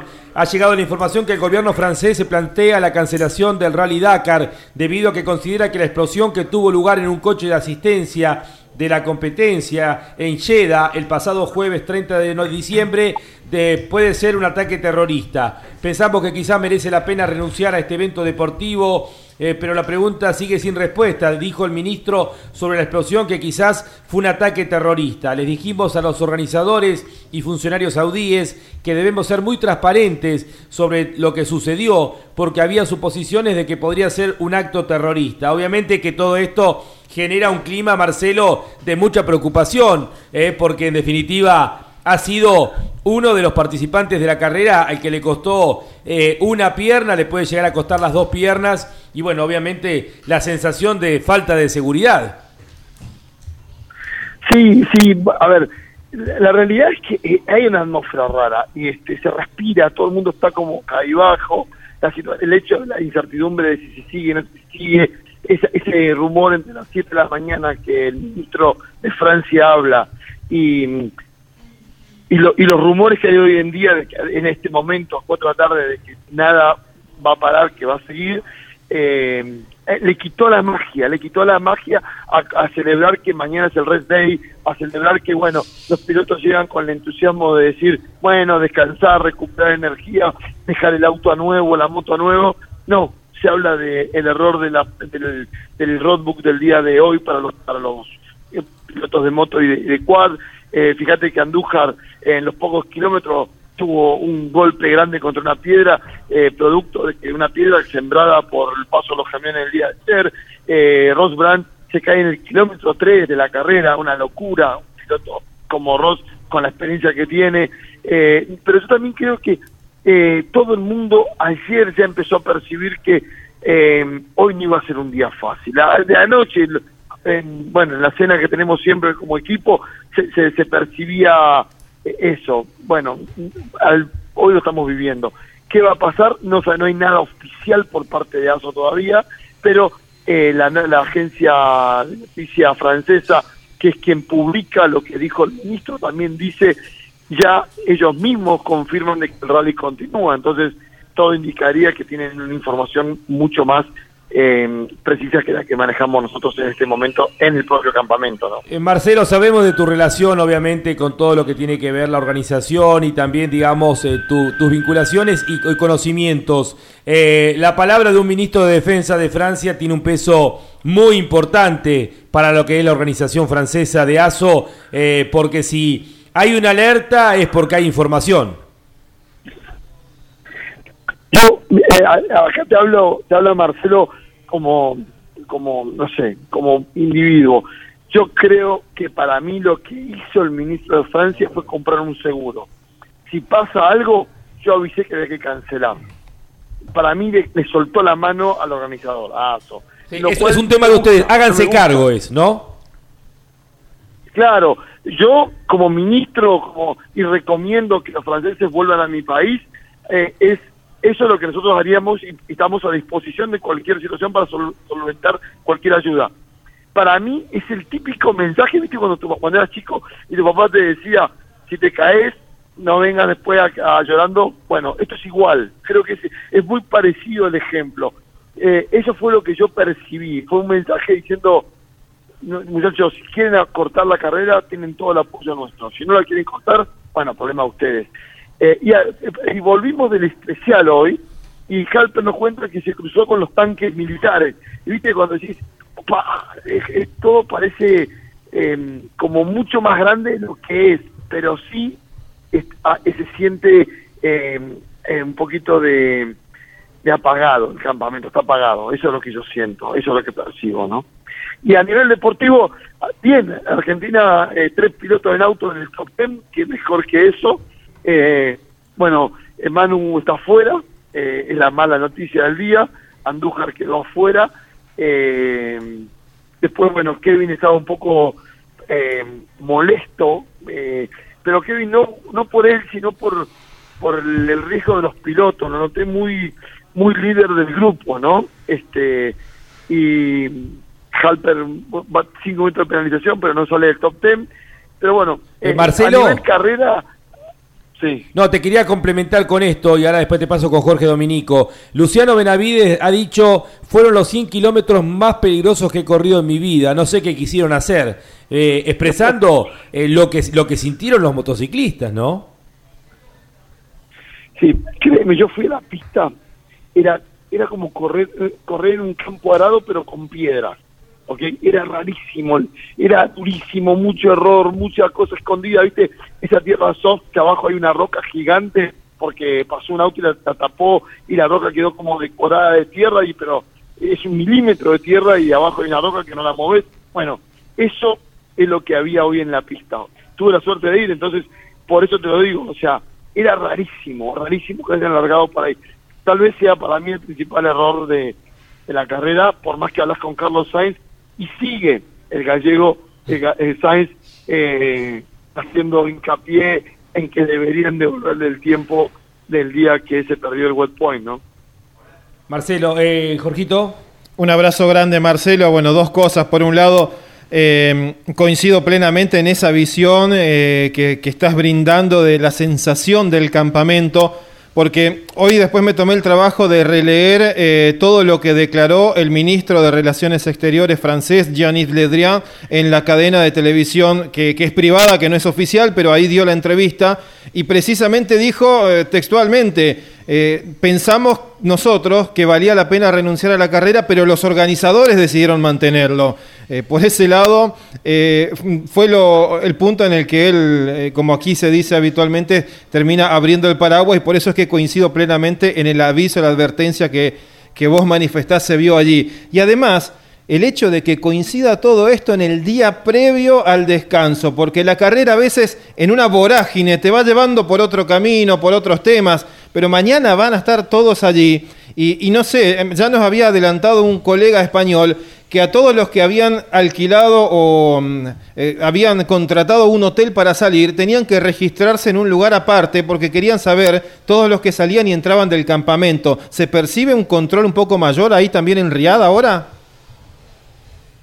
Eh, No, no, no, yo no lo percibo, pero también es verdad que, es, Jorge, vos sabés que a nosotros nos conocen todos los franceses de toda la vida, nos ven ya nos dejan pasar, pero sí siento que los que se están yendo a dormir afuera del campamento, eh, te, te voy a hacer un comentario muy gracioso, un equipo de foto francés le tapó la F a la patente del auto, ¿ok? Claro. Eh, para salir del campamento hoy. Eh, y yo estaba con ellos, ¿no? Estaba- fuimos juntos ahí a la pista. Y le digo, ah, sos un poco paranoico.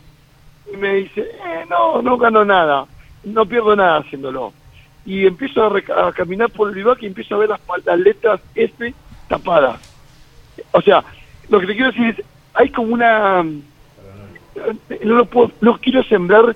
eh, eh, no quiero sembrar eh, que, que, hay algo mal, pero hay cierto, ¿cómo te puedo decir? este paranoia entre los franceses. Es como que ellos tienen un mundo y el resto del Irak tiene otro. Pero como tú sabes, este campamento eh, es predominante por los franceses. Digo, no sé qué va a pasar, pero sí te puedo asegurar, Jorgito, eh, que no está el clima de la, la tarde previa al rest day. No, no, ni, ni cerca está, Jorge. Ahora, eh, Marcelo, ¿por qué la paranoia solamente con los franceses y de repente no los americanos, que también hay muchísimo de ellos? Eh, sin- sinceramente, puta, es que lo que diga me puedo perjudicar, pero voy a hacer un razonamiento. Creo que como el, el- el- la víctima fue francesa, lo tomaron como personal, ¿ok? Eh, nadie lo tomó, ah, eh, el primer rumor del accidente fue que era un auto español, ¿ok? Después se supo que era el auto francés y que era un piloto francés. Lo que quiero decir, creo que quedó asumido por todo, ah, es un problema eh, francés. No, no, no siento los alemanes, fuimos hoy con Audi toda la tarde y con X-Ray, no, ellos están trabajando a- como si nada, no se les mueve un pelo, nada del rumor les ha hecho cambiar nada, ¿viste? Pero sí los equipos franceses están preocupados por la letra, están preocupados por, no sé, por no salir, no salir del campamento y dormir acá cuando tenían previsto irse a hoteles. Ese fue el ejemplo que quise darte.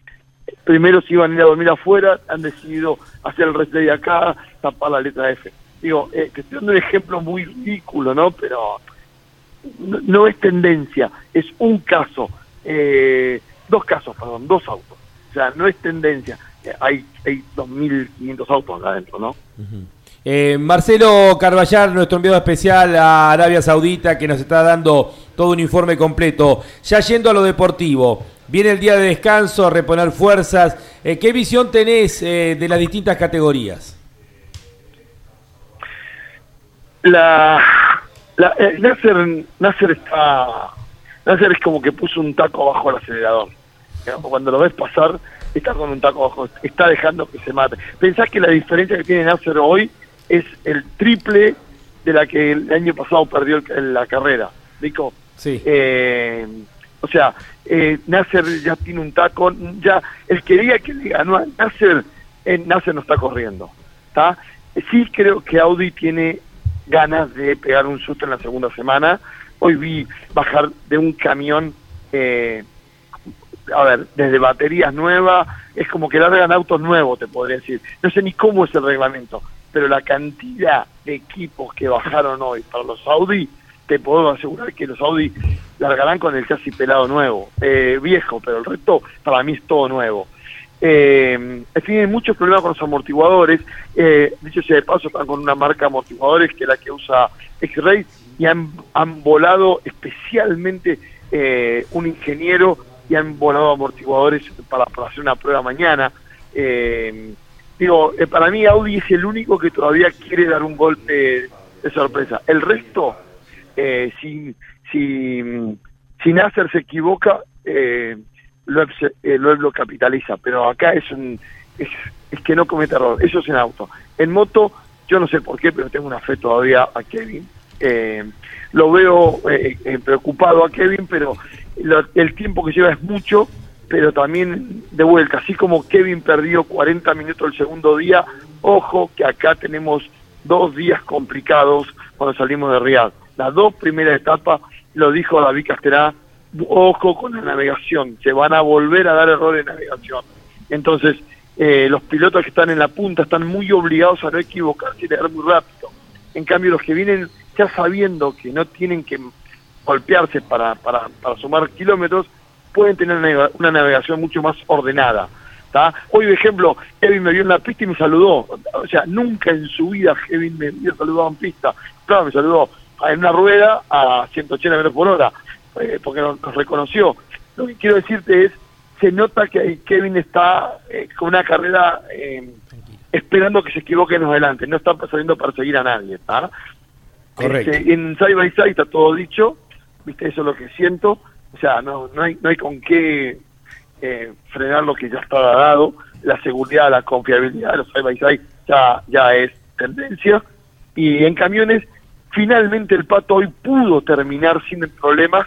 Pobre Pato, la realidad es que la, eh, eh, Pato sí es el hombre del sacrificio en el Dakar. Mis respetos, mi, total respeto al empuje que tiene ese hombre. Eh, hoy terminó sin problemas, creo que está 26 en la general, no me acuerdo bien, pero eh, con todos los problemas que tuvo el Pato, otro se hubiera bajado. O sea, otro no, varios se hubieran bajado. O sea, Llegar a las 4 de la mañana, pasaría a las 8 de la mañana con un camión. Digo, no es una camioneta, no es un side by side, es un camión que te golpea los riñones como pocos te lo pueden golpear. Eh, y nada, el pato, yo creo que puede ser un buen presagio para el pato eh, de, de tener una buena segunda semana. Ojalá se le dé. Ojalá se Y pueda meter dentro de los nada, 20, ¿no? Sí, sí, sí. Igual eh, hay una cosa que pasa con los camiones.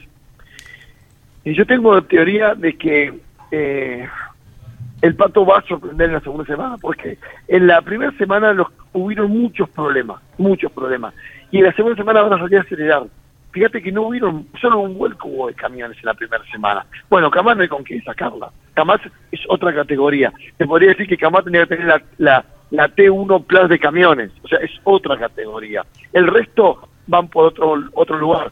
Eh, lo que creo que en el segundo parte vamos a empezar a ver golpe de camiones. ¿eh? Mucho, mucho camión tuvo suerte en, el primer, en la primera parte.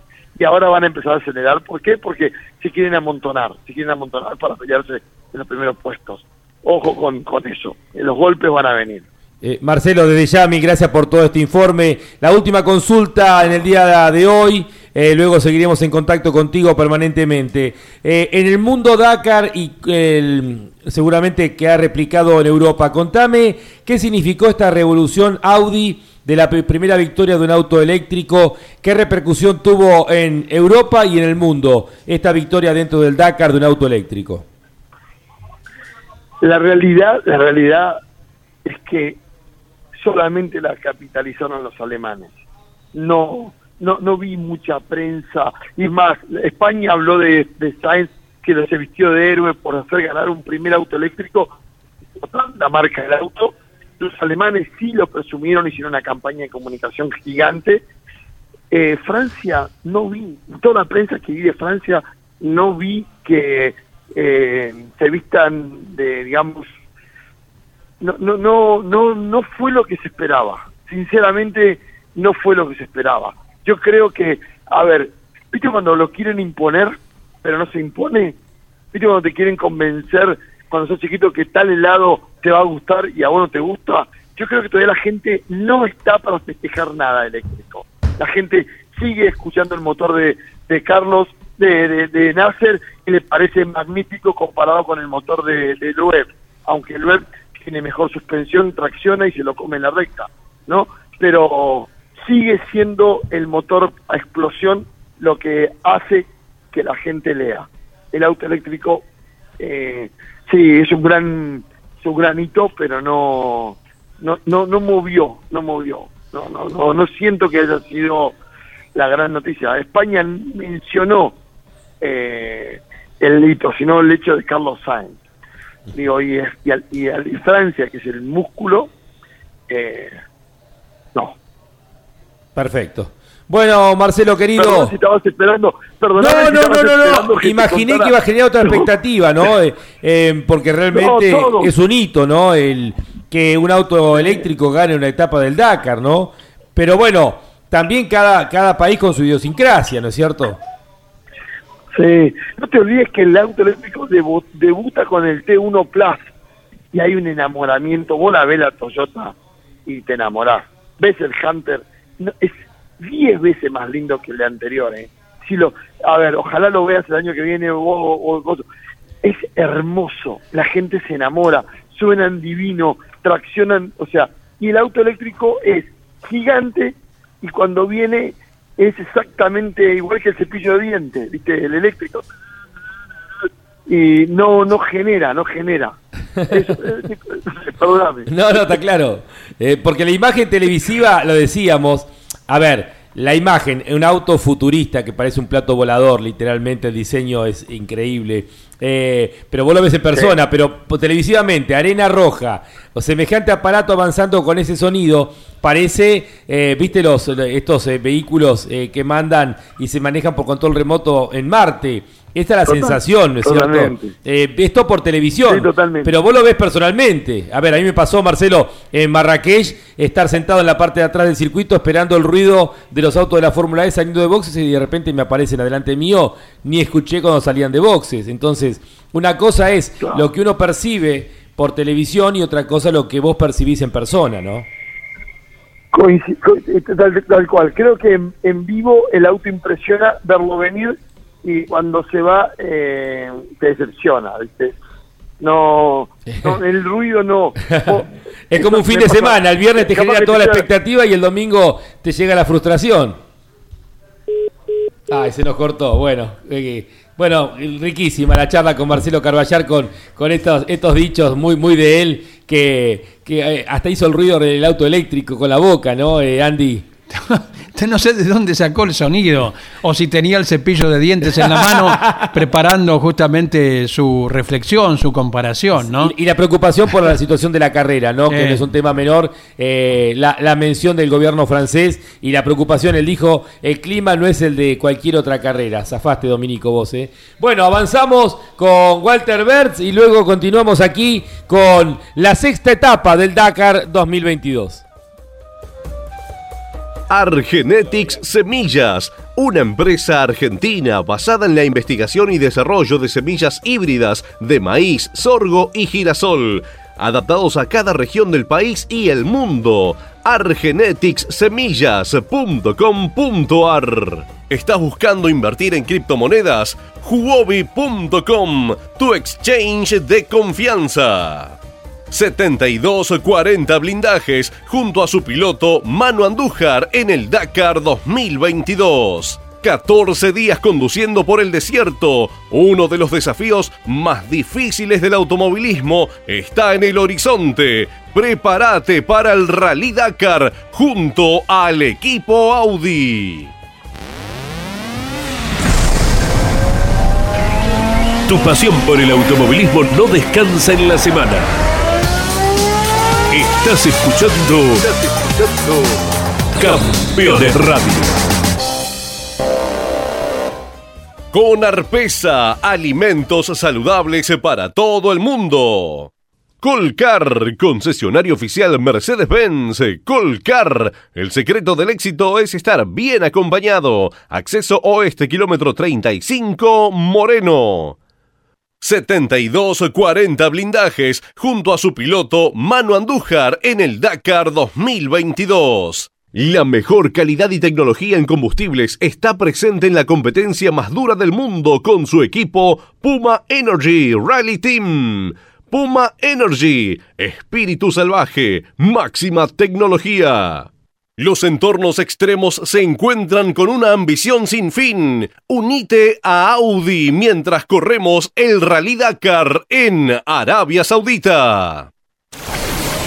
Estás escuchando Campeones Radio. 24 horas con lo mejor del automovilismo.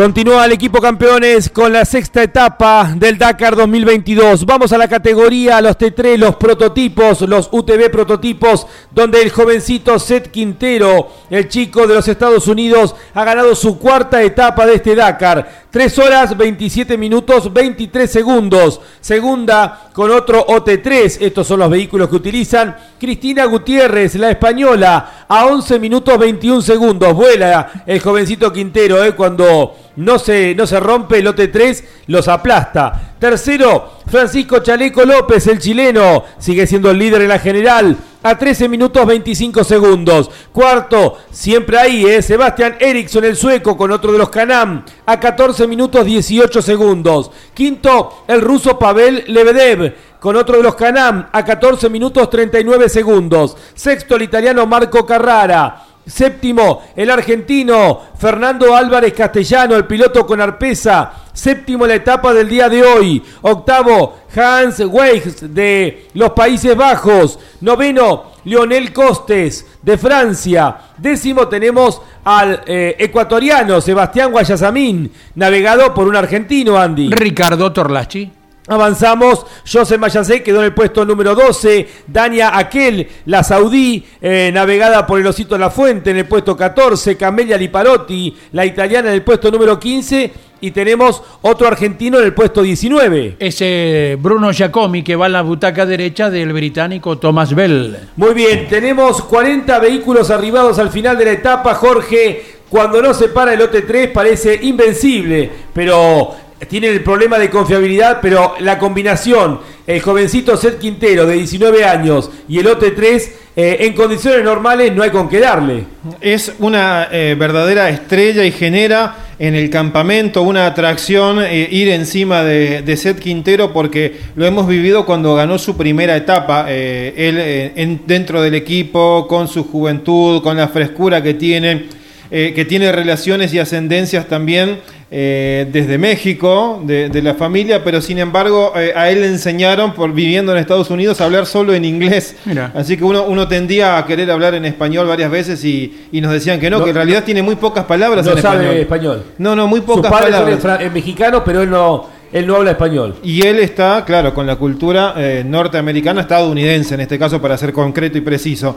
Y, ahí está con ese auto. Es la insignia de la velocidad adentro, como el Joan Barrera del OT3 pero no logra eh, redondear. Y es Cristina la, la, persona más pensante ¿no? de la escuadra. Eh, quiere batir todos los récords en cantidad de etapas ganadas eh, al final del Dakar. Esto dijo Seth Quintero. En la categoría T4, los UTV estándar, Marek Goxal, el polaco, ganó la etapa 3 horas 39 minutos 24 segundos. Segundo el brasilero Rodrigo Lupi de Oliveira a 3 minutos 4 segundos. Tercero el ruso Sergier Kariakin a 3 minutos 6 segundos. Cuarto el lituano Rocas Basiuska a 4 minutos 30 segundos. Quinto el americano Austin Jones a 5 minutos 33. Sexto Mika Goxal de Polonia, al igual que el séptimo Aaron Domsala. Octavo el español Gerard Farresguel. Noveno la señorita Molly Taylor de Australia. Y les décimo el chileno Lucas del Río. ¿Cómo están los argentinos? Andy en el puesto 15 tenemos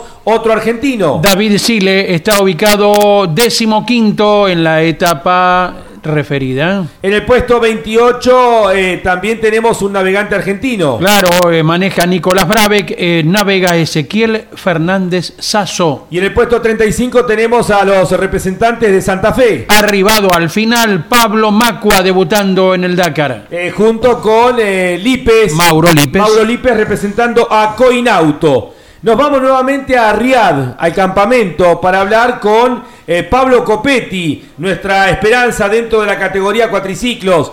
Pablo, un abrazo grande, ¿cómo estás? Hola Lonchi, el equipo, ¿cómo andan? Acá estamos eh, ya más tranquilos, eh, esperando los resultados de la etapa 6, que todavía no, están. Así que bueno, dolidos por lo de Manu, que tuvo que abandonar, y bueno, eh, esperando relajarse un poco y resetear un poco la cabeza para, para la segunda semana. ¿no? Choqueados todavía por la etapa del día de hoy, ¿no? Ha dicho Luciano Benavides, fueron los peores 100 kilómetros que corrí en mi vida. Eh, yo no entiendo cómo la organización con la experiencia que tiene nos va a mandar a hacer una etapa criminal como la de hoy. La verdad es una locura. O sea, me parece que que ellos saben que no se puede correr después de que hayan pasado autos y camiones eh, una etapa de esta característica sin, sin que vayas a tener ninguna consecuencia, ¿no? Como pasó, tanto, tanto lesionado y eso. O sea, tenías que levantarse, porque si no te pegabas y estaba muy difícil el manejo.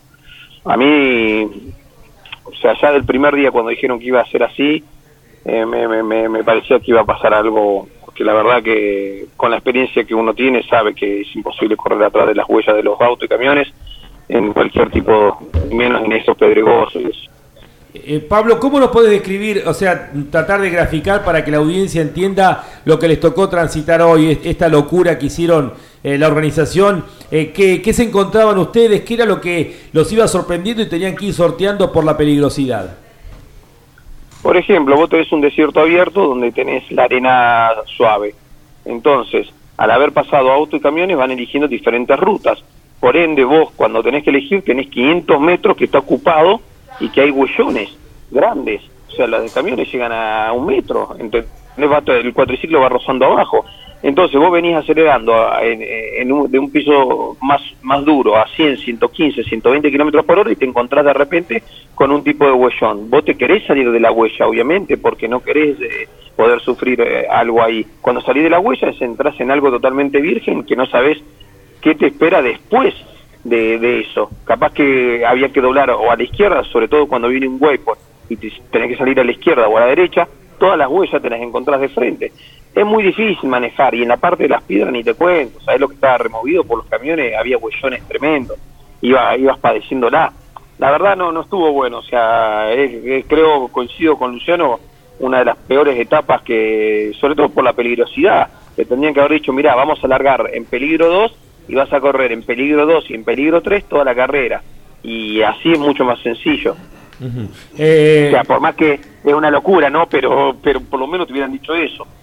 Perfecto, vamos a la carrera. ¿Está Michael Massey por ahí manejando la cosa, Pablo?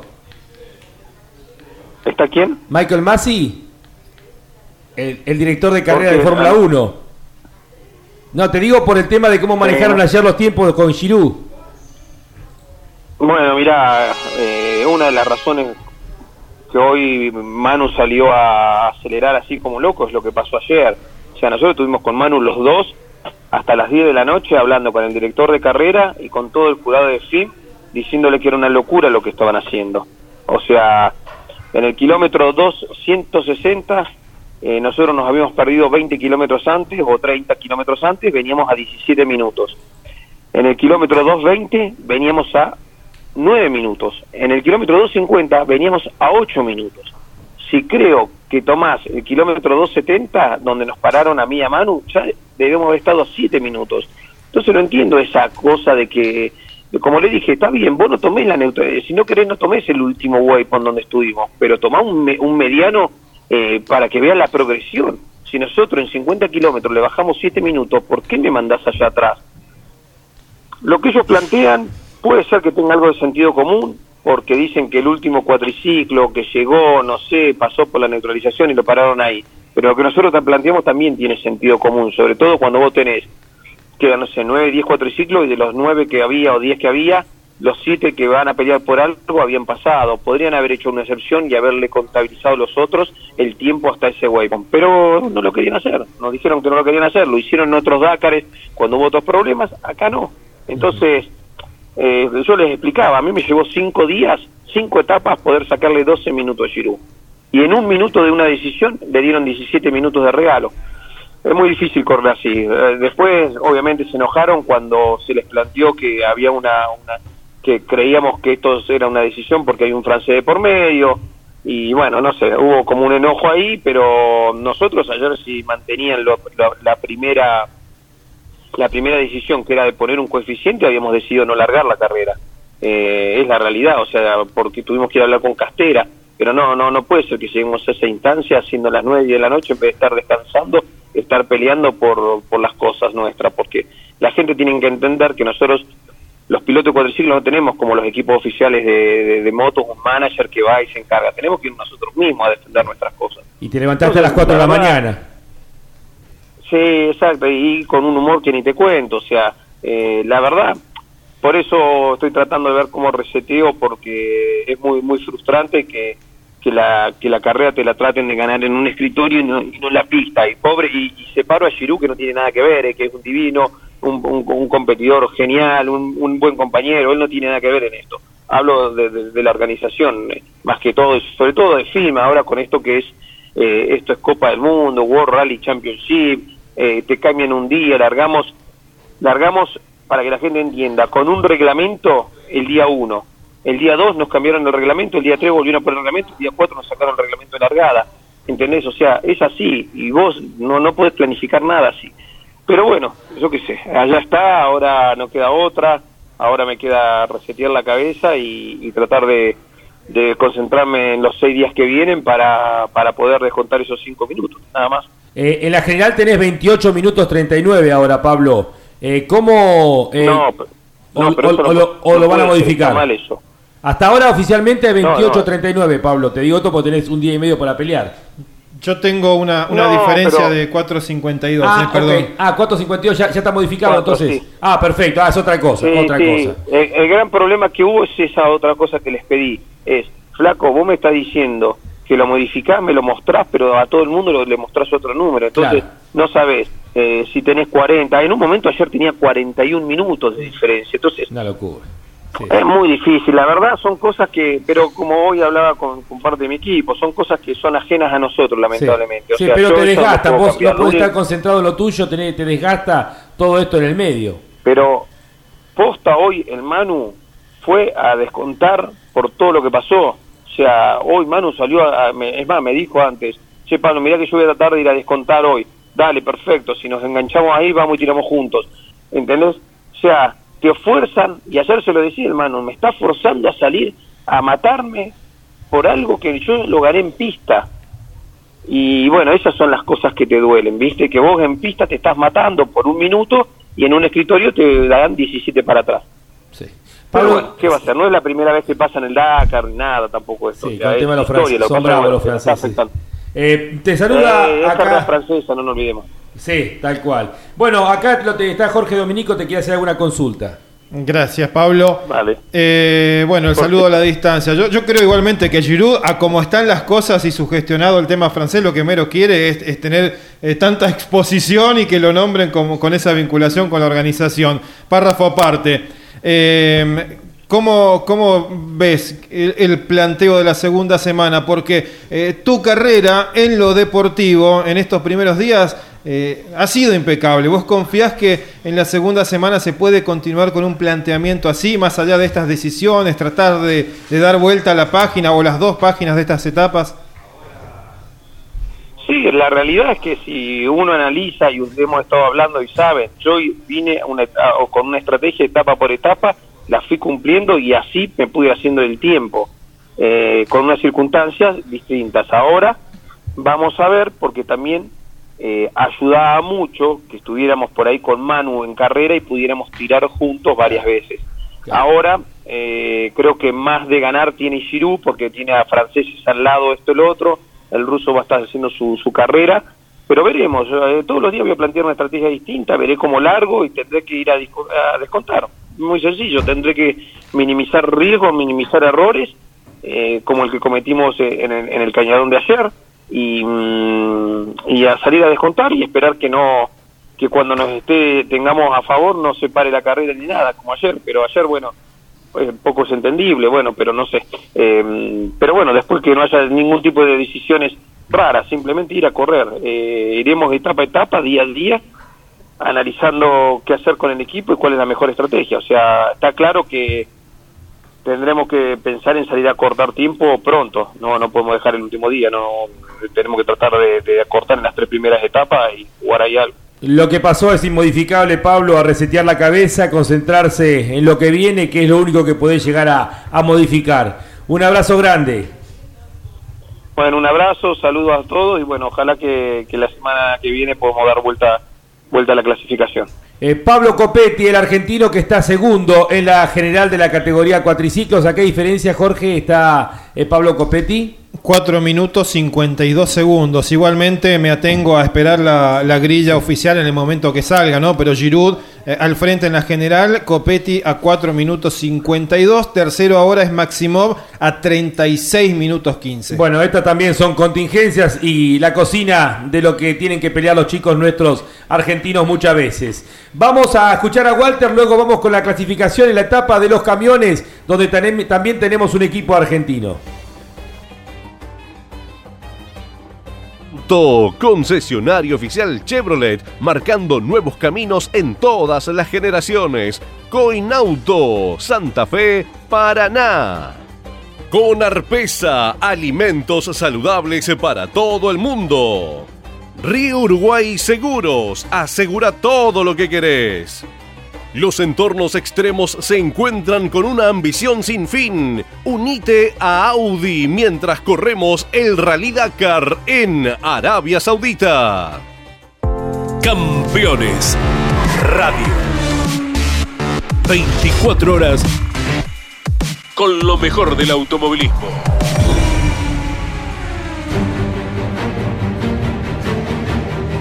Avanzamos eh, con los camiones. Andrei Karchinov, el ruso, con el camión Kamaz, es el líder de la etapa. 3 horas, 16 minutos, 16 segundos. Segundo, Dimitri Sotnikov, con otro de los camiones Kamaz, terminó a 9 segundos. Tercero, Eduard Nikolaev, el tercero de los pilotos Kamaz.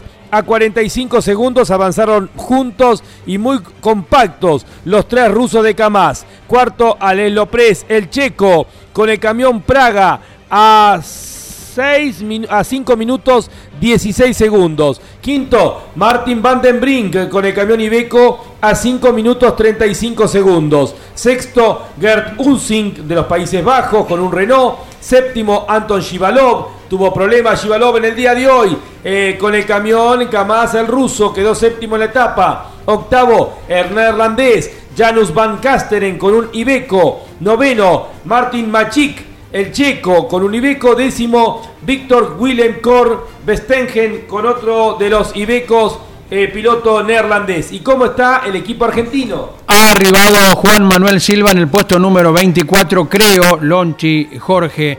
Tal vez la etapa en la cual han llegado más temprano al campamento, se pudo haber enderezado el camino eh, para el vehículo de Juan Manuel Silva, atendiendo a que la noche caerá en media hora en Arabia Saudita y en tiempo y forma han arribado con el tiempo correspondiente que tal vez en eh, etapas anteriores no habían tenido por muchos inconvenientes eléctricos. Puesto 24 en la etapa entonces para el vehículo del Pato Silva. Representando a Colcar, eh, Juovi y Puma, el equipo argentino con el Pato Silva y Carlos Mel Banfi. ¿Qué podemos decir de los camiones, Jorge? Eh, párrafo aparte, en, un, eh, en otro momento te voy a contar otra cosa, además de los camiones, porque así como decía Pablo Copetti que se está corriendo el campeonato del mundo eh, para cuatriciclos, para motos, también para autos y para camiones, y ninguno de, los, de las tripulaciones que están al frente en esta clasificación están anotados para el campeonato del mundo. los que están sumando y el que mejor le va es a, Martin Masic, que es un piloto que está ubicado en el puesto 11 de la general para que vean también eh, bueno, el interés que en parte en las categorías de camiones no ha despertado en esos equipos de avanzada. Martin Masic, que está 11 en la general, eh, es el mejor de los representantes de todos los que se anotaron a este campeonato del mundo. Claro, Kamaz corre el Dakar, gana el Dakar, generalmente domina el Dakar y se queda con esa imagen durante todo el año. Eh, Andy, vamos con algunos de los oyentes, les pedimos disculpas, eh, bueno, nos vamos demorando con tanta, tanta información que se comunican a qué número. 1144 75 0000 Felicitaciones por las transmisiones, nos hacen vivir el Dakar como si estuviéramos en el desierto. Eh, Fabián de Bernal, los escucho mientras trabajo en el taller. Abrazo grande, soy Facu, los escucho desde Olavarría. Gracias eh, por la transmisión, que tengan un excelente año. Qué apasionante es el Dakar, qué belleza, por Dios, nos dice. Hola, soy Esteban de General Roca. Eh, impecable transmisión como nos tienen acostumbrados. Los escucho en el trabajo, eh, lo hago junto a mi hermana en la gráfica General Roca, los pagos del tío Fritz, dice eh, Carlos Walter Loeffel, allí en Río Negro. Eh, buen día, Javier de Gualeguay, Entre Ríos, excelente transmisión, trabajando en el lavadero Lo de Pérez, son unos fenómenos, gracias campeones. Los fenómenos son ustedes, oyentes de cada rincón de la Argentina. Soy Tomás Carden de Villa Elisa, Entre Ríos, nos aclara tendrían que cambiar el recorrido de motos y quad para no comerse las huellas. Encima la cortaron después del accidente de Andújar. Espero que lo cambien para mejorar la competencia y no tener tragedias. eh, y nos envía la foto del termo y el mate, eh, el amigo eh, Tomás Cardén desde Villa Elisa en la provincia de Entre Ríos. Cuando quieras, Lonchi. Vamos con un par más, Andy, vamos. Dele, dele nomás. Impecable cobertura del Dakar. Roberto Stoich de Pergamino, haciendo referencia a esas memorables épocas del TN. Puede ser que el Peugeot de Pepe Migliori era el que faltaba. No, no, no, eso Pepe corría con el 403. Bien, recuerdo que tanto el chino Canedo y Cocho López corrieron con Fiat y con Ford. Un gran saludo nos envía. Eh, a ver, a ver, lo sigo desde siempre, aunque no escribo. Eh, no me pierdo ningún Dakar con ustedes. Ya estamos entonces eh, con lo que nos envían Bruno y Toto desde La Plata con alguna sugerencia, inclusive eh, con miras a futuras ediciones del Dakar. Bien, gracias a todos los que se comunican. ¿A qué número, Andy? 1144 75 0000. Fue séptimo en la etapa del día de hoy. Está haciendo un gran trabajo, cuarto en la general, representando a Conarpesa. Fernando Álvarez Castellano. Fernando, un abrazo grande. Felicitaciones por todo el trabajo. Contanos cómo fue la etapa del día de hoy.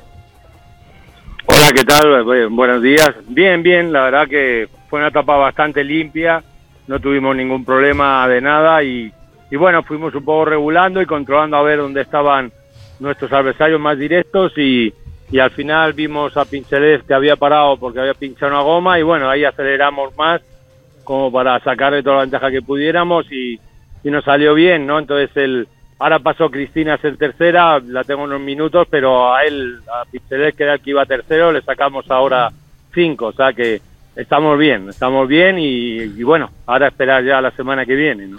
A cinco minutos, seis segundos de Cristina, estás ahí a un paso del podio. Fernando, eh, una etapa con piedra, con dificultades, eh, no tanta arena. Sí, tenía do- dos sectores eh, antes de refueling y después con bastantes piedras y eh, de ahí es donde cuidamos en la primera parte porque teníamos no queríamos pinchar y tener que parar y, y bueno y, y en la segunda en la segunda parte que fue donde vimos a Pinchedef al principio de las piedras parado ahí sí aceleramos y arriesgamos y bueno nos salió bien así que luego había unas dunas pero eran complicadas al final pero la primera parte no no eran tan complicadas Así que no, no tuvimos ningún problema. La verdad, el auto estuvo buenísimo, no, no, no dio ningún problema de nada y no tuvimos que parar en ningún momento por ningún tema y la navegación estuvo perfecta, que hoy era complicada. Así que cuando todo, todo sale bien, pues bueno, estamos contentos y, y seguimos cuartos, ¿no? Que ya, para mí ya ni, me imaginaba estar a estas alturas en esa posición. No, es un trabajo increíble que estás haciendo, realmente eh, nos entusiasma cada, cada etapa, cómo venís avanzando. ¿Cómo está el auto? ¿Qué se hace eh, hoy a la nochecita, mañana en el día de descanso? Tanto vos con el equipo y vos en lo personal. No, el auto está perfecto, pero lo, ahora el día de descanso lo desarman entero. O sea, quitando el motor, lo demás todo lo, lo desarman, chequean, cambian las cosas de desgaste como los palieres, el central, el diferencial. Central, se deja como si fuera nuevo para empezar la carrera, la segunda parte. Es muy exigente para los autos y, la verdad que estamos agarrando muchas piedras y muchas dunas y ahí el auto se le exige mucho, se golpea mucho, así que lo, lo, lo, bueno de nuestro auto que no es como los Red Bull que son mucho más rápidos, pero nuestro lo bueno que tiene que son muy muy confiables, pero pero bueno, la cabeza de la carrera te lleva a ir muy rápido, es muy exigente. Hoy hablaba con Chaleco y decía, ¿no? Es que venimos muy deprisa. Y es verdad, venimos muy deprisa siempre y, y no no hay no te puedes relajar un momento porque no te relajas te, te, te alcanza otro, pero bueno, lo bueno es que estamos los cinco, o sea, están ellos dos más adelante y nosotros tres peleando por el tercer puesto y o ver qué pasa con los de adelante, pero lo bueno es que al sexto lo tenemos casi a dos horas, ¿no? O sea, que eso nos da que si tuviéramos un día un problema podemos arriesgar porque, bueno, hasta podemos parar a reparar sin que, sin que nos agarre y, y poder estar entre los cinco primeros, que para mí ya sería buenísimo, ¿no? O sea, ojalá se diera, ya te digo, firmaría ahora ya quedar entre los cinco primeros, pero bueno, si se da algo más, pues bienvenido sea. Eh, la sensación es cuando venís en el pelotón de adelante que se viene más rápido. Eh, ¿Tenés esta sensación este año que venís en un ritmo más rápido? Sí, sí, sí, te das, te das cuenta eh, que, que en ningún momento aflojas para nada, no, no especulas para nada. El año pasado por ahí, si había etapas que, que veía más complicadas, pues bueno, me, me relajaba, me lo tomaba de otra forma, porque también estaba mucho más atrás y sin opciones ni está entre los entre los cinco primeros, solamente aceleraba pues porque quería intentar estar entre los 10 y no pudo ser, pero ahora desde el, primer día estaba a 11 y a partir de ahí siempre fui escalando y bueno, y entonces si quieres seguir ahí, que no se acerque a los de atrás, tienes como meta es ir metiendo tiempo al quinto, al sexto y es lo que estamos haciendo, acelerando como para ir separándonos y quedarnos con el grupo de cabeza y esperar pues que alguno tenga un error o días de navegación más complicados. Siempre hubo un día que perdimos todo muchísimo tiempo, se da un día y, y, hay varios días que van a ser así. Entonces se te da un día de esos que estás más acertado con la navegación y puede pasar todo, ¿no? La, la punta nos saca dos horas, pero eso no, no quiere decir nada. Es, es, es fácil en mucho tiempo, pero también es fácil perderlo. Fernando, un abrazo grande a disfrutar de este trabajo parcial de la primera parte del Dakar 2020 con tu cuarto lugar en la categoría T3, en la exigente categoría T3, a descansar, a reponer energías. El equipo campeones los sigue acompañando.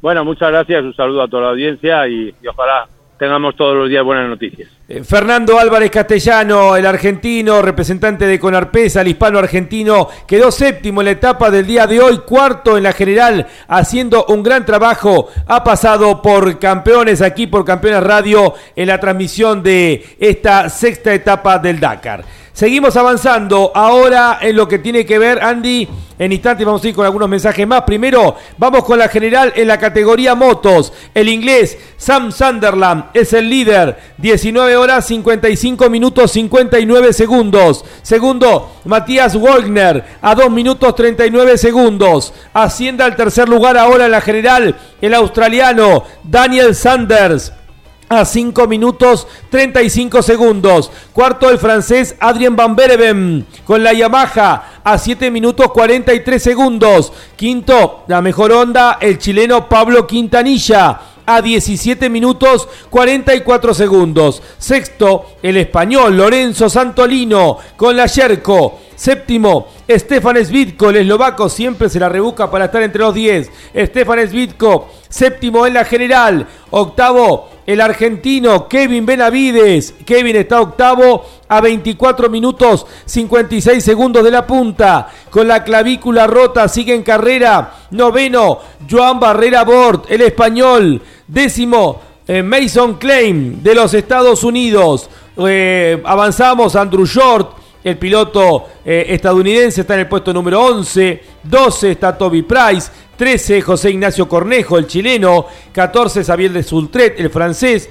15 Ricky Bravet, el americano. 16 tenemos a otro argentino, Andy. Es Luciano Benavides que está a una hora tres minutos de la punta. 17 Joaquín Rodríguez, el portugués. 18 Aren Mare, el sudafricano. Seguimos avanzando. Gran trabajo en el puesto 21. Daniel Nosiglia, el boliviano. En el puesto 24, Joan Pedrero García. Luego tenemos, eh, seguimos avanzando. Vamos al puesto número 34 para encontrar a otro argentino. Es Diego Llanos. En el puesto 38 ya se ha confirmado su abandono. Ross Branch, el de Botswana, lamentablemente una caída eh, frustra una vez más al piloto que representa a Botswana. Seguimos avanzando con otros competidores. Nos vamos, Andy, al puesto número 58 de la general. Diego Noras, otro de los argentinos que está haciendo su aparición en el Dakar. En el 68 tenemos a otro de los debutantes que sigue avanzando. Joaquín de Beliú. El piloto de Argenetic Semillas, Joaquín de Beliú, el de Argenetic Semillas, sigue, ha terminado la primera parte de la carrera en el puesto número 68. 75 tenemos a Franco Pico con sus 66, 66 años que sigue adelante. Tenemos a Sara García, la española, en el puesto número 88 y nos vamos ahora al puesto número 109. Es de Matías Notti, otro argentino de las dos ruedas, categoría de motos que ha visto 138 arribos al final de la etapa. Juan Puga, el ecuatoriano, figura como arribado. 138 motos, la confirmación del abandono de Skyler Houtz. Jorge Dominico, dominio hasta aquí, sigue siendo el líder Sam Sunderland, se va repitiendo su liderazgo etapa tras etapa, ahí detrás, muy cerquita, Matías Wagner, el austríaco, eh, también Daniel Sanders, que crece nuevamente el australiano, el cuarto lugar de Adrian Van Bereven, el quinto de Pablo Quintanilla, casi un exponente por marca, y nuestro Kevin en el octavo lugar. ¿Qué podemos analizar, Jorge? Se están mezclando algunas de las estrategias que vimos en la primera semana iban tirando juntos eh, siempre Sam Sunderland y Daniel Sanders, peleando el mismo día por la punta y al día siguiente cediendo un poquito en la general. Wagner que crece un poco más, ya está por encima de ese pelotón del medio y Adrian Van Beveren que cedió un poco de terreno en los últimos dos días porque estaba más cerca de Sunderland Van Beveren. De hecho un día estaban separados con su cuñado por solo cuatro segundos. Recordamos que Sam Sunderland está casado con eh, la hermana de Adrian Van Beveren. Ah, mira, no me enteraba. Bueno, Y es padre. Este es el sector de, de corazón. ¿Cómo es el tema? Contanos, a ver. Párrafo aparte, ¿no? ¿no? Es un, un amor que surgió tiempo atrás en el mundo del enduro y, y siguió en el Rally Raid. Eh. Florence eh, se llama la hermana de, de Adrian Van Beveren, que venían siempre, de hecho, al, al enduro del verano, porque Sí. es- son todos chicos que después caían acá, se juntaban con Javier Pisolito, con Cacha Rodríguez, hacían campamento allí. Vendía, venía eh, un gran estadounidense de cuatriciclos también que se instalaba con Manu Andújar. Eran todo el grupo de- del enduro del verano. Me No. fui del lado, pero hasta allí, eh, volviendo a la general de motos, Sunderland, Wagner, Sanders y Van Beveren son un grupito que fueron cayendo y fueron perdiendo adeptos en este trencito de carrera. Después vienen los que están recuperando, Quintanilla y Santolino, que en un momento estuvieron muy lejos en la general y ahora se están acomodando allí. No termina de despegar Kevin Benavides, pero eh, reitero, hoy hablamos con eh, Marcelo Carballar, que habló con él en persona, que lo vio en pista y manifestaba la situación de serenidad con la que Benavides está esperando tal vez otro momento cuando vengan las otras dunas, las de Wadi, cuando la, la complicación de la navegación vuelva a aparecer para hacer su gran jugada. El abanico se cierra a 15 competidores. Jorge, podemos incluir todavía como candidato al decimoquinto Ricky Brave, que el piloto de Estados Unidos está a 49 minutos 20. Hasta allí podemos decir que son de ese potencial de los 15 Sunderland, Wagner, Sanders, Van Bereven, Quintanilla, Santolino, Svitko, Benavides, Barrera Bort, Klein, Short, Price, eh, Cornejo, De Sultret y Brabeck. ¿Ese es el abanico donde eh, pueden estar los candidatos? Yo creo que ahí está. Tenemos ahora 15 y no hay nadie que esté mucho más atrás que pueda sorprender. Eh, hay gente que está haciendo excelente carrera, obviamente, pero nadie que pueda sorprender. Eh, no lo había destacado hasta ahora a Bradley Cox, que es eh, hijo de Alfie Cox, eh, que recordado motociclista, mucho tiempo fue oficial de KTM, ganador de etapas en muchas ocasiones y creo que hasta tres veces logró el podio. Y este es su debut, el de Bradley Cox, junto a Mason Klein, son los mejores debutantes que tiene la General de Motos, además del suceso que hizo Petrucci ganando un parcial. Y atención que hace pocos minutos eh, ASO dio una comunicación de manera oficial utilizando la cadena televisiva de France TV que está presente en el Dakar y que es una de las televisaciones oficiales. La entrevista directa con relación a este tema y a lo que se manifestó desde el Ministerio de Exterior de Francia fue con David Castera, el director general del Rally Dakar. La primera consulta que se le hizo fue si están realmente planteando con la organización de la carrera cancelar hasta aquí la competencia, a lo que respondió Castera. Al día de hoy no porque la investigación continúa. Y como bien ha dicho el ministro, la pregunta es saber qué ocurrió el pasado día 30 de diciembre. Es la pregunta a la que nos gustaría poder responder hoy por Philippe, el piloto eh, que fue mayormente damnificado físicamente, y su familia, dijo Castera. Hemos implementado numerosas medidas de seguridad adicionales en coordinación con las autoridades saudíes. Es algo que pueden apreciar en el vivac, alrededor del vivac, en las salidas y en las llegadas de las especiales y todo para mantener un nivel óptimo de seguridad. Continuó la entrevista con un par de consultas más. ¿Cambia los planes en Arabia Saudita de cara al futuro con esta situación? Respondió Castera. Nos hemos hecho muchas preguntas, pero hasta que no obtengamos respuestas no vamos a sacar conclusiones. De momento vamos a terminar este rally, dijo Castera, y luego veremos sobre la continuidad en Arabia. Eh, ¿Qué sensación invade al eh, campamento? Bueno, siento mucha tristeza, dijo Castera. Reconoció que habló con Philippe Boutron, el piloto mayormente damnificado físicamente de los seis que estaban en el vehículo del supuesto atentado, esa bomba que explotó en Jeddah.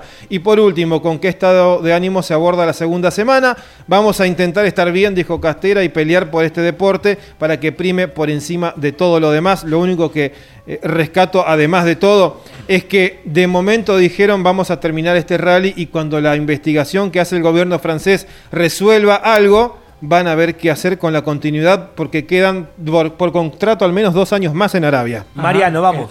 Claro, y queda planteada la incertidumbre entonces ante estas palabras de Castera cuando dice vamos a terminar este rally y luego ya veremos cuál es la determinación que toma. Quería brindar una información sobre una tripulación que tiene a un navegante argentino, es Eugenio Arrieta de Córdoba, categorías autos, problemas de temperatura eh, con inconvenientes en el radiador, es lo que está generando ellos para el Borgward que maneja la paraguaya Andrea Lafarge, que tiene navegación de Argentina, Eugenio Arrieta. Eh, volviendo al tema de justamente la seguridad, recordamos que cuando venían aquí a, Sudamérica, Argentina, el control aéreo pertenecía a, eh, Francia, ¿no? justamente los, los distintos organismos de seguridad eh, franceses tomaban el espacio aéreo, recuerdo por el avión transmisor de campeones, eh, teníamos que pedir autorizaciones, correcto, porque bueno, por una cuestión de seguridad después se encontraron, esto fue las primeras veces, después ya cuando vieron que acá no pasaba nada, bueno, eh, se, relajaron mucho más. Pero bueno, también el Reino de Arabia Saudita no es, un, no es digamos, un, lo que se dice un gobierno democrático. Hay muchas restricciones en las comunicaciones, inclusive nosotros mismos se nos complica a veces con los competidores. Hay determinadas redes sociales que están limitadas. Bueno, y justamente también esto tiene que ver con internas eh, mismo dentro de, un gobierno eh, autocrático, monárquico, como es justamente el de Arabia Saudita. Avanzamos comercialmente con Walter y seguimos avanzando con el Dakar. Tenemos las clasificaciones generales, la palabra de los protagonistas, mensajes de los oyentes, mucho más para contarles. A Carlos Sainz se le escapó una rueda. Tuvo que andar el matador corriendo por el desierto buscando la rueda que se le escapó en el día de hoy en el Audi. Ya volvemos.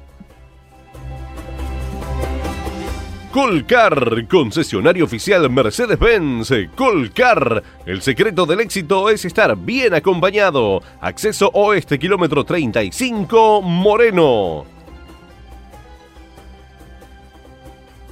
Con Arpesa, alimentos saludables para todo el mundo.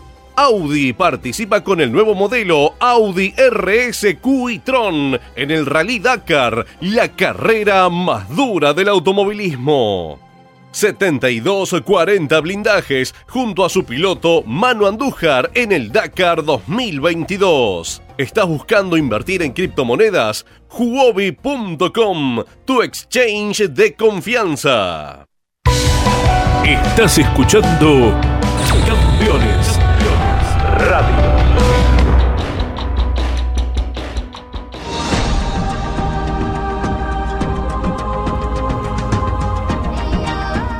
Clasificamos la categoría cuatriciclos en la general. Han manejado la cosa. Alexander Giroud ahora es el líder, el francés con la Yamaha. 25 horas, 18 minutos, 29 segundos. Segundo el argentino. Pablo Copetti a 4 minutos 52 segundos. Tercero el ruso Alexander Maximov a 36 eh, minutos 15 segundos. Cuarto, el polaco Kamil Wisniewski a 1 hora 32 minutos 33 segundos. Haciendo su debut en el Dakar. Gran trabajo del mendocino Francisco Moreno. Está quinto en la general a 1 hora 49 minutos 18 segundos. Sexto, el checo Snedak Tuma. Séptimo, Andy, tenemos a otro argentino. Es Carlos Alejandro Versa. Luego esperamos a ver qué pasa con el resto. Ya está abandonado Mano Andújar. Veremos qué pasa con Alex Feliu, el español. Marcelo Medeiros, el brasileño. Em, Vincent Patroná. Eh, Padroná, el francés, a ver si siguen o no en carrera luego de la etapa del día de hoy. Está segundo el argentino Pablo Copetti, quinto también está el mendocino Francisco Moreno en el puesto séptimo. El chaqueño de presidente Roque Espeña, el yaguareté Carlos Alejandro Versa, lamentablemente ha hecho abandono de la carrera el defensor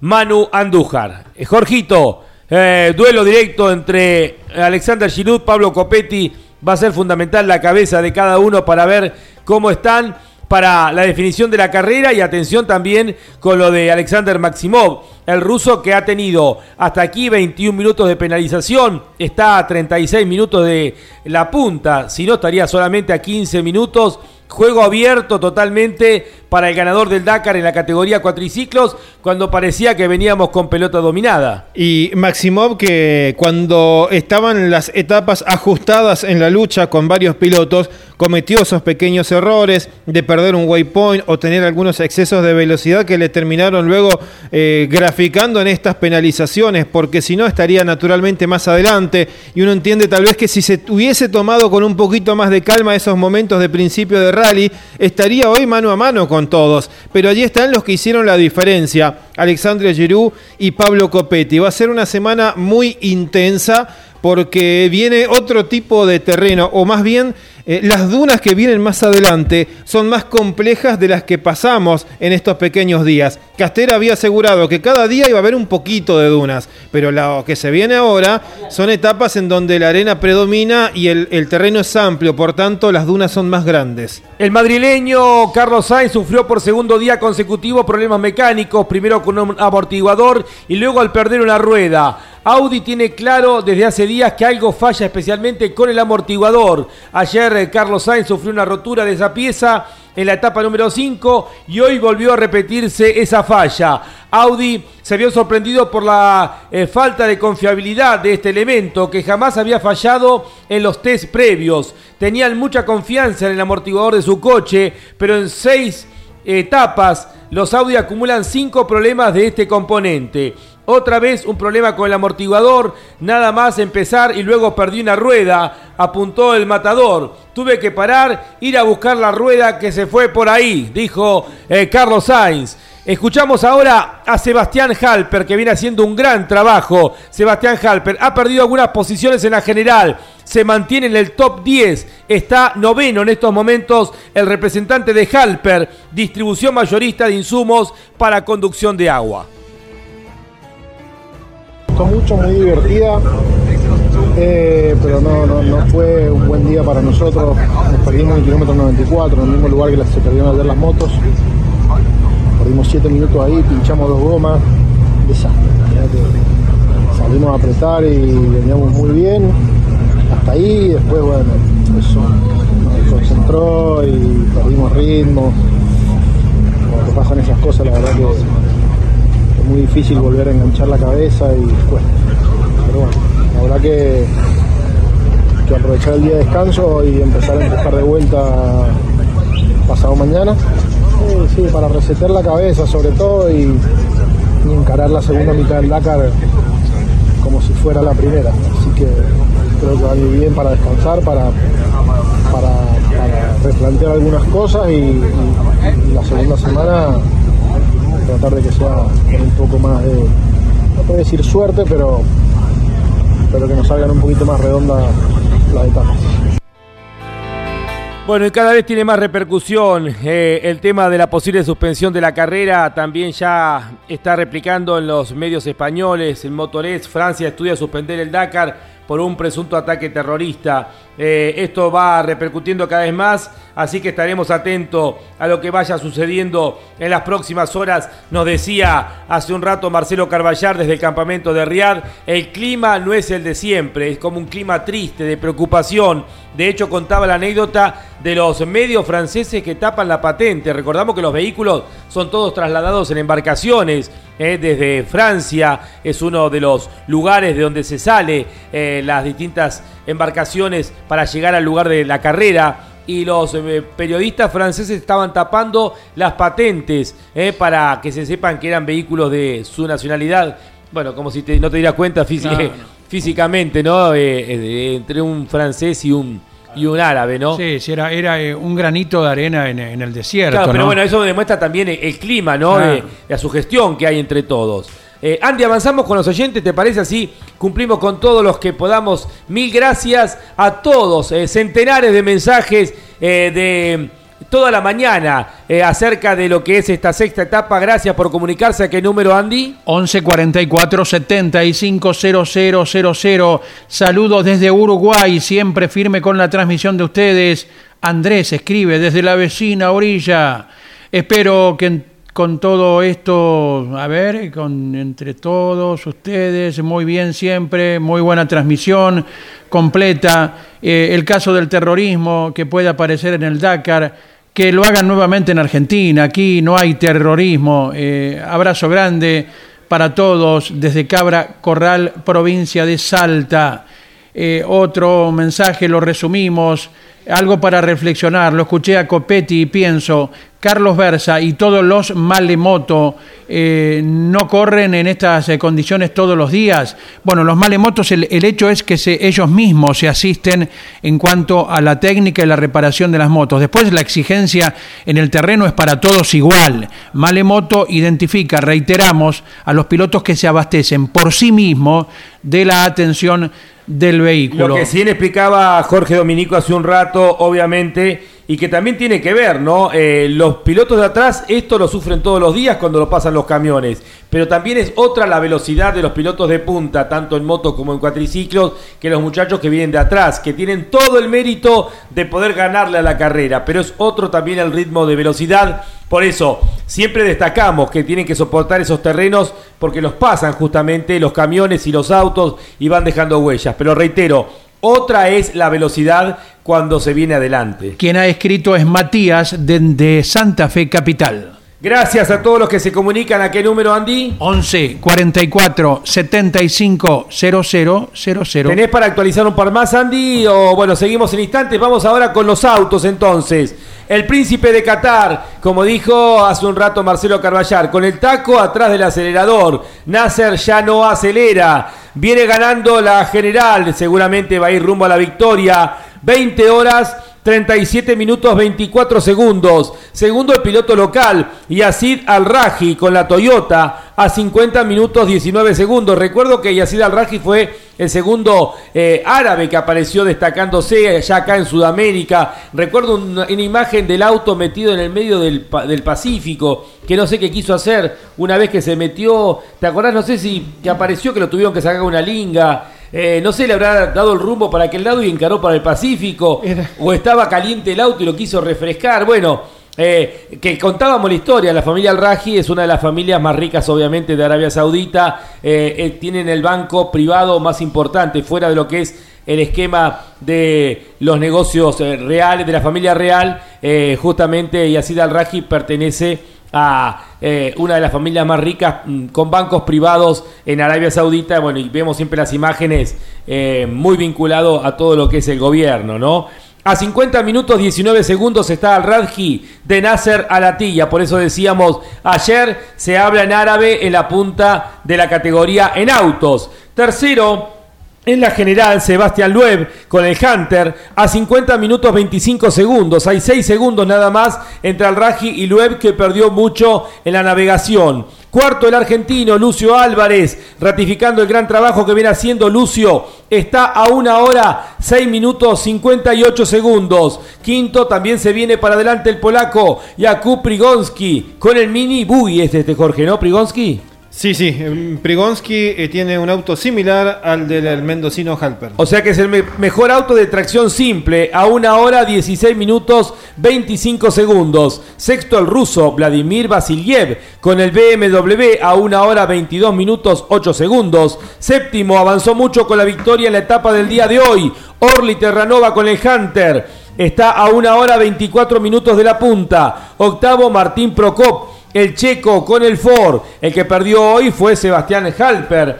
el representante de Halper, eh, distribución mayorista de insumos para conducción de agua. Noveno en la general, a una hora 37 minutos 25 segundos. Fíjense ustedes que de Halper a Al-Raji, que es del segundo, al noveno, hay solamente 47 minutos de diferencia. Están muy apretados, por eso los cambios permanentes del segundo al noveno décimo. El décimo es Baidota Sala, el lituano apa- aparece ahora décimo con el mini a 2 horas 11 minutos 17 segundos. Un décimo está Mathieu Serradori con el Century 13 está el mejor Audi RSQ y Tron, el mejor auto eléctrico. Eh, está, reiteramos, Matías Ekstrom, que quedó segundo en la etapa del día de hoy.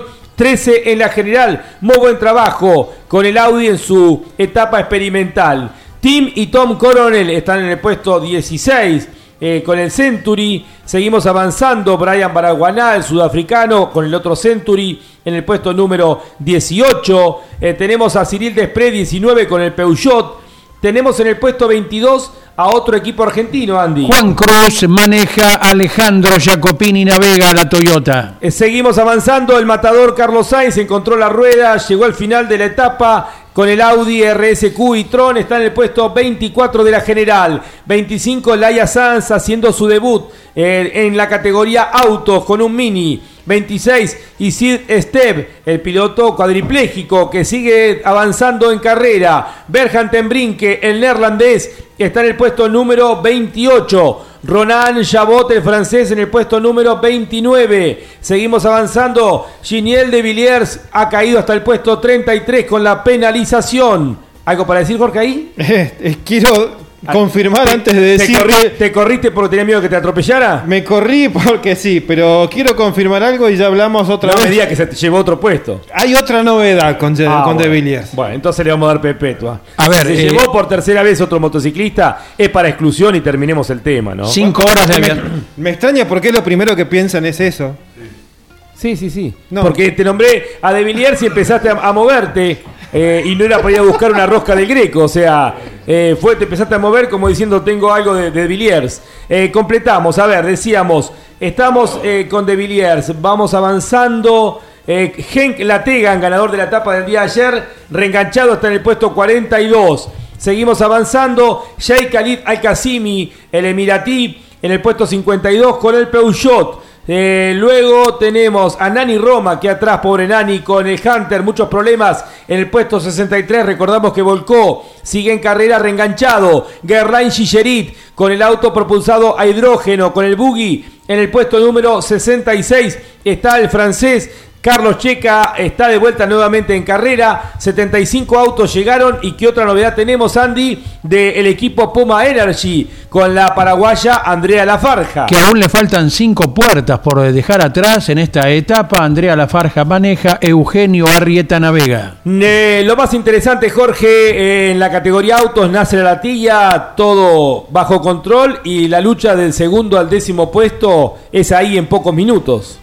Eh, Realmente yo pensaba en las penalidades que sufrió también Te- Terranova por exceso de velocidad, que le sumaron 12 minutos. Si no fuera por esta situación, Terranova estaría en el puesto 5 de la general entre Lucio Álvarez y Jakub Prigonsky. Por tanto, eh, cualquiera, cualquier eh, cambio que pueda haber en estas posiciones, de, al menos desde de posiciones del podio hasta el undécimo o duodécimo lugar, eh, pueden llegar a ser importantes. Están Terranova a solo a menos de dos minutos, de hecho, de Vladimir Vasiliev por el sexto lugar y hoy pudo redondear al fin una etapa en la que no sufrió pinchazos, retrasos y con una buena posición de partida se consolidó en su sexto triunfo de etapa. Muy bien, en etapas, en por países, hasta el momento el líder son los rusos, que tienen siete eh, etapas, obviamente que los camiones acá aportan muchísimo. Seis etapas ganadas para Estados Unidos, cuatro para Argentina, con la victoria de Orly Terranova estamos terceros detrás, ni más ni menos que de Rusia y de Estados Unidos, con tres victorias Polonia y España, con dos Qatar, Australia, Francia. Y con una victoria Lituania, eh, Bélgica, Portugal, Sudáfrica, Brasil e Italia. Por continentes, 14 triunfos para Europa, 11 para América, 8 para Asia, 2 para Oceanía y 1 para África. Literalmente una categoría a nivel mundial. Escuchamos, eh, bueno, vamos ahora con Walter Bertz y luego seguimos avanzando con más protagonistas y también mensaje de oyentes, clasificación de los UTV y de los camiones. Con Arpesa, alimentos saludables para todo el mundo. Toyota Pichetti, más de 25 años en el país, con venta, postventa, con la mejor atención y precios. Toyota Pichetti, Arrecifes, Junín y Pergamino. Visite nuestro showroom y sorpréndase. Toyota Pichetti. Río Uruguay Seguros, asegura todo lo que querés. Colcar, concesionario oficial Mercedes-Benz. Colcar, el secreto del éxito es estar bien acompañado. Acceso oeste, kilómetro 35, Moreno. Argenetics Semillas, una empresa argentina basada en la investigación y desarrollo de semillas híbridas de maíz, sorgo y girasol, adaptados a cada región del país y el mundo. argeneticssemillas.com.ar Audi RS Quitron, un electrizante laboratorio de pruebas de altas tecnologías en la carrera más dura del planeta. Para estar informado las 24 horas, ingresa a www.campeones.com.ar. Una cita obligada para conocer lo que está pasando.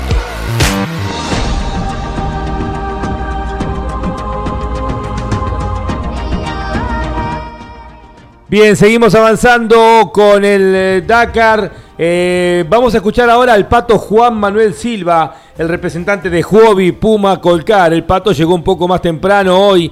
Pareciera que se van acomodando las cosas, nos decía recién Marcelo Carballar, atención con la segunda parte de la carrera del Pato Juan Manuel Silva y de Carlos Melbanfi, eh, si logran eh, solucionar el problema eh, mecánico, electrónico. A ver qué decía el Pato Silva al llegar al campamento en Riad.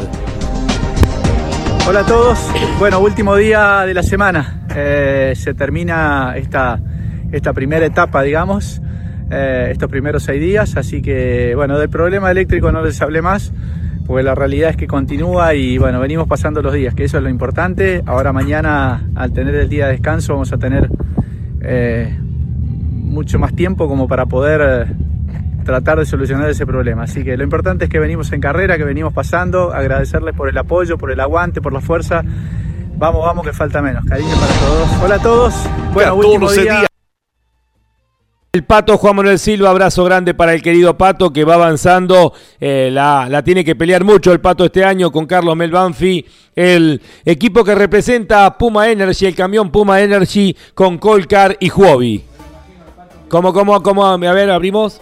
Me lo imagino al pato mirando a la derecha y diciéndole a Mel Banfi, This is Dakarman. This is Dakarman. Eh, después nos contará Carlos más tranquilo seguramente esta primera experiencia. Vamos con algunos oyentes más, Andy, que se comunican a qué número. 1144 75 El Canario les manda un saludo desde Uruguay. Y le preguntamos, el Canario Treyes no, dice, manejo parecido, pero soy más joven. Muchas gracias eh, eh, al jovencito que se ha comunicado desde la República Oriental del Uruguay. Buen día, Lonchi, equipo, como siempre es un placer acompañar y escucharlos. La palabra justa y precisa. Gracias por estar siempre junto al automovilismo. Abrazo grande, Iván Alday, desde Mercedes. Iván que nos vino a visitar varias veces cuando transmitíamos eh, por Radio Rivadavia. Abrazo grande, querido Iván. Hola, gracias por transmitir el acontecimiento. Me adelanté. La adrenalina y la naturaleza sudamericana es pacífica, no como el macizo arábigo, dice. Volvé Dakar a Sudamérica. Mi sobrino Martín eh, estuvo trabajando en dos ocasiones en esta carrera. Eh, le envío saludos a Anaí de Bellavista y, y a todos ustedes. María Fernanda desde el barrio de Palermo. Llega otro mensaje más. Eh, aquí desde el País Vasco, un vasco amante de todo el automovilismo argentino. Tengo un buzo original de Pechito López firmado. Es una de una carrera que corrió junto a Esteban Tuero en una Ferrari 550 Maranello en Italia me encanta lo bien que eh, trabajáis. Eh. Gracias. seguid así. A ver si Eh, podemos. ¿Cómo se llama Andy? Y que nos diga de qué Bueno. lugar del País Vasco, ¿no? A ver. Eh, el, el buzo que habla de Pechito y Esteban Tuero es cuando se corría aquella categoría de eh, tipo GT que había, que había una Ferrari del Automóvil Club Argentino. Era el auto, digamos, era un auto viejo esa Ferrari. Se fueron rotando Pechito López, Esteban Tuero, eh, fue Hugo eh, Gastón Mazacane y también Martín Basso. A mí me tocó una carrera en Praga, en, en en la República Checa, me acuerdo. Llegamos con Esteban Tuero, todo un personaje, y le dice Esteban a Eduardo Ramírez, que era el responsable, Eduardo, ¿cuántos autos hay en la categoría nuestra? Nueve. Ah, entonces vamos a clasificar nueve. Le dijo Esteban, viste, típico con ese humor de él. Eh, largó la carrera, llovió, y Esteban largó adelante por la lluvia, había hecho un buen tiempo y se retrasó uno de los autos, uno de los Aston Martin, las Maserati, que eran las que dominaban. Y Esteban lo llevó a la rastra tres vueltas en el circuito de Berno, muy de motos, a la Maserati, que era muchísimo más rápido. Y después le preguntamos, Esteban, ¿por qué eh, lo llevaste tres vueltas a la rastra? Dice, lo iba a dejar pasar en la primera vuelta, pero me hizo luces y no me gustó. Entonces lo llevé tres vueltas a la rastra. Esas, esas anécdotas propias de quien nos representó en la Fórmula 1, eh, que ya Esteban estaba gordito. Y la carrera, ponele que fueran, por dar un ejemplo, no me acuerdo, 90 vueltas. Y, este, y corría con Martín Vaso. Y le dice, bueno, yo voy a correr 25 vueltas y el resto la corres vos. Y Martín le dice, ¿por qué? Porque en la vuelta 25 me canso. Así que te subís vos. bueno, Así nomás. así bien, de un personaje muy querible como es Esteban Tuero. Eh, quien escribe Lonchi, vos preguntabas, inmediatamente nos lo señala, desde Sarauch, provincia de Guipúzcoa, ¿eh? ahí en el País Vasco, entonces nos escribe el oyente. Eh, a ver, a ver, a ver. Bueno, este no, este era, estaba repetido. Han llegado algunos nuevos más. Un placer escucharlos. Realmente no comparto mucho la queja por el camino. El Dakar es un desafío más grande. Cada cual puede decidir su ritmo. Como dijo el flaco eh. Traverso, ¿no? Acerca del Sonda. eh, no- que sí. pierden, doblan más despacio y no hace falta. Sí, pero no, no vamos a comparar una pista con, con lo que es un... eh, Matías Campisano escribe. Claro, aparte, ¿qué podemos opinar nosotros desde aquí de cómo es el recorrido? Eh, la realidad, querido Martín, tenemos Matías, que Matías tenemos que opinar de lo que realmente sabemos y tenemos información. Si ellos que corren permanentemente tienen eh, centenares de horas, días y días arriba de las motos y cuatriciclos, dicen que es peligroso, eh, tenemos que ser respetuosos, no podemos saber de todo, no podemos ser tan argentinos. Eh, la realidad, y no podemos comparar con todo el respeto, pero el flaco a veces decía las cosas también, bueno, que formaba parte de, de su estilo, pero el Sonda, un circuito de tres mil y pico de metros con una carrera de este tipo, no, no, no hay puntos de comparación. Esto dicho con, con todo respeto y con todo cariño. Estaba viendo acá, qué lindo lugar Zarautz, ahí con playa, eh, eh, ahí en el País Vasco. Estamos, bueno, justamente viendo donde cerca de San Sebastián, la bella San Sebastián. Eh, así que un lugar privilegiado donde vive el amigo vasco que nos está escuchando. Un abrazo grande para él desde Zarautz, en el País Vasco. Recién nos estaba escribiendo, ahí en el Golfo de Vizcaya, obviamente. Bueno, Walter, y seguimos avanzando en esta emisión de El Dakar 2022, la sexta etapa. Está culminando la primera parte de la carrera. El Dakar sigue adelante en Arabia Saudita. 14 días conduciendo por el desierto. Uno de los desafíos más difíciles del automovilismo está en el horizonte. Prepárate para el Rally Dakar junto al equipo Audi. 72-40 blindajes junto a su piloto Manu Andújar en el Dakar 2022. Colcar, concesionario oficial Mercedes-Benz. Colcar, el secreto del éxito es estar bien acompañado. Acceso oeste, kilómetro 35, Moreno. La mejor calidad y tecnología en combustibles está presente en la competencia más dura del mundo con su equipo Puma Energy Rally Team. Puma Energy, espíritu salvaje, máxima tecnología. Coinauto, concesionario oficial Chevrolet, marcando nuevos caminos en todas las generaciones. Coinauto, Santa Fe, Paraná. Seguimos en la parte final de la transmisión del día de hoy del Dakar. Les recordamos, esta noche estamos a partir de las 22 horas con el resumen a través de Radio Continental de 22 a 23 por Radio Continental y Campeones Radio. Mañana, día de descanso, día para reponer fuerzas vamos a estar a través de Radio Continental y de Campeones Radio con lo que va a ser el día de descanso de 17 a 18. Y el domingo comenzamos ya el retorno rumbo a Jeddah, la séptima etapa del Dakar 2022. Estamos transmitiendo en el habitual horario de campeones desde a partir de este año 2022, desde las 8 de la mañana hasta las 3 de la tarde, lo que va a ser la séptima etapa por campeones Radio Continental y campeones Radio, reitero, el domingo de 8 a 15 horas. Jorge, que le pego pero no le pego tan fuerte, que, que, le, que lo esquivo pero no lo esquivo tanto. ¿Qué pasa con Giniel de Villiers? Bueno, novedades que además van a modificar mucho el clasificador general. De Villiers había recibido un día cinco minutos por haber atropellado a un piloto chileno y no haberse detenido a, asegurarse de que estaba todo bien. Se dejó guiar por una seña que le hizo el piloto, pero el reglamento dice que él tiene que detenerse aun cuando el piloto le esté diciendo que estaba bien. Eh, lo había pegado muy leve, pero eh, nunca se sabe. Eh, tenía que detenerse, le cayó la sanción de 5 minutos, nada más que eso. Se comprobó luego que ese mismo día tuvo otro incidente en las dunas. Cuando se supo esto, le aplicaron una pena de 5 horas de penalización porque él estuvo ahí y pasó por encima de la moto de este segundo competidor, un marroquí. Pues luego, eh, de Villiers se disculpó porque nunca había escuchado el Sentinel, que es una alarma de GPS que le llega al auto. No, de Villiers. Porque cuando un motociclista o cualquier vehículo se accidenta y más detrás de una duna, una de las primeras cosas que se hace es apretar una alarma que emite una señal para avisar que ahí hay algo o un accidente. De Villiers dijo que no había escuchado esa alarma. Bueno, quedó ahí, se le aplicó la sanción de 5 horas porque eh, de verdad pisó la moto y se pegó un círculo en la duna y se fue.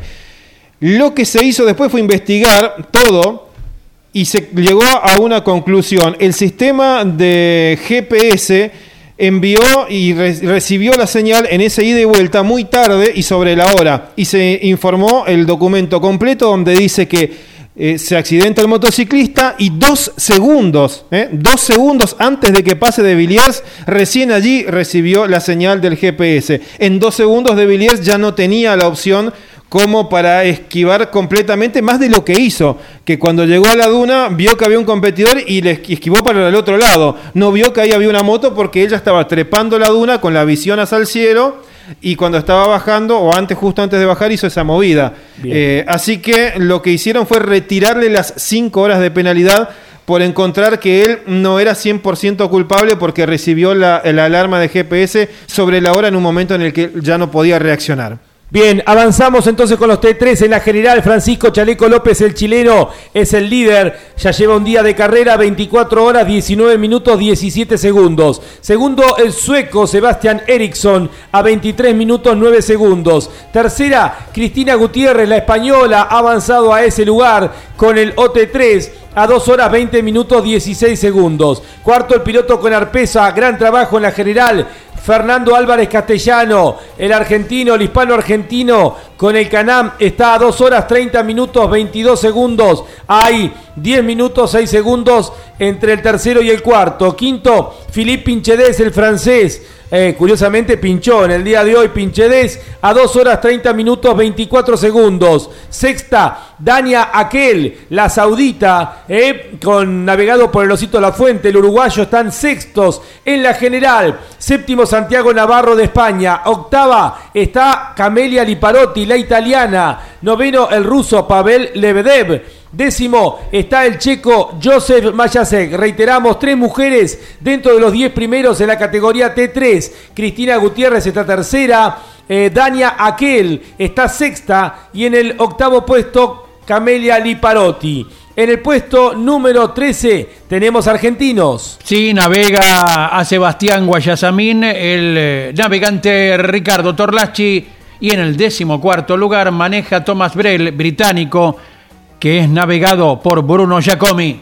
Seguimos avanzando entonces con otros eh, competidores eh, dentro de la categoría T3. Annette Fischer, la alemana, está en el puesto número 25. Seth Quintero, el jovencito que ganó la etapa, ha ganado 4 de 6 etapas. Problemas mecánicos lo hicieron retrasar muchísimo. Está en el puesto número 30 de la general. Hay en total 42 prototipos que siguen dentro de la categoría T4. En la categoría T4, los eh, UTV estándar, Rodrigo Lupi de Oliveira, el brasileño, va ganando. Segundo, Austin Jones de los Estados Unidos a 6 minutos 56. Tercero, Mika Goxal, el polaco, a 28 minutos 6 segundos, bastante apretada la lucha. Cuarto, Gerard Farresguel. Quinto, el lituano Rokas Basiuska. ¿Y cómo están, Andy, los argentinos? Tenemos en el puesto 16 al mejor argentino. Es David Sil eh, haciendo su aparición en la competencia. Puesto 19 maneja Nicolás Brabeck y Lona Vega Ezequiel Fernández Sasso, especialista argentino. Y también tenemos el arribo al final durante esta etapa de Pablo Macua, debutante santafesino en el puesto número 39. Eh, que eh, representa a Coinauto, justamente de Santa Fe con Lipes. Bien, a ver, y en los camiones ya completamos toda la información de los camiones. La general Dimitri Sotnikov, el ruso de Kamaz, va ganando. Segundo, Eduard Nikolaev, que está a 10 minutos 29. Tercero, Anton Shivalov, a 38 minutos 17 segundos. Cuarto, Janus Van Kasteren, el neerlandés. Y el quinto lugar es para Ales Lopres. Y de a poco, de a poco, va avanzando el camión que representa a, a Puma Energy. Colcar y Huobi, Andy. Sin duda fue esta la mejor etapa, la que más temprano terminó para el Pato Silva, que está en el puesto 25 en la general. Cerquita, cerquita y próximo a meterse dentro de los 20, lo que sería realmente un logro para esta primera experiencia del Pato arriba de un camión. Bueno, a ver, estamos en los minutos finales, últimos mensajes, Andy, vamos. Bien, bien. Escribe Jorge Viturro, también desde España, pero desde Galicia, y dice que de Sarauch, el destino desde donde nos escribía otro oyente recién, es Carlos Arguiniano, muy famoso hace años eh, por su maestría en cocina, y que aparte dice es muy fierrero. Gracias, gracias por el dato, todo aporta. Eh, siempre con ustedes, trabajando en la carpintería. A los amigos vascos y gallegos vamos a la recorrida, Andy, ya que están y los tenemos en contacto. Olvidate. Hacemos la recorrida, hacemos nuestro Dakar y probamos todos los pescados ahí de la zona, los mariscos. Sí, para si tenemos fama, bueno, ¿para qué no aplicarla, no, Lonchi? Tal cual. Eh, fama de, de buenos eh, comensales. Eh, siempre con ustedes, trabajando la carpintería desde Funes, provincia de Santa Fe. Saludos a Caíto, chau campeones, dice. Fenomenal la aplicación, Campeones Radio, firma Fabián. Bien, redondeamos. A ver, Andy, lo que quieras agregar en la parte final de la transmisión del día de hoy, la sexta etapa. El Dakar descansa, reposa, eh, recupera fuerzas en Riyadh. A partir de ahora, el día de mañana, y luego comienza la segunda parte con destino a Jeddah. Ya está actualizado el tiempo de la general con esta resolución que informábamos publicada hoy de Giniel de Villiers, que ahora está cuarto en la general a 51 minutos de la punta de Nasser Alatilla. Complica, complica la, la performance de Lucio Álvarez. Y a 3 minutos de Yacid Al-Raji. Por tanto, eh, esto Giniel de Villiers vuelve a sumarse al menos por la lucha del podio del Dakar. Tenemos a Latilla, al Raji, Lueb, De Villiers y Lucio Álvarez, los cinco primeros de la general de la categoría autos. Octavo pasa a ser Orly y décimo Sebastián Halper. Mariano. Desde el año 2015 que Orly Terranova no conseguía imponerse en una etapa del Dakar, hoy lo consiguió por sexta vez en el historial de la carrera y deja una frase en el cierre.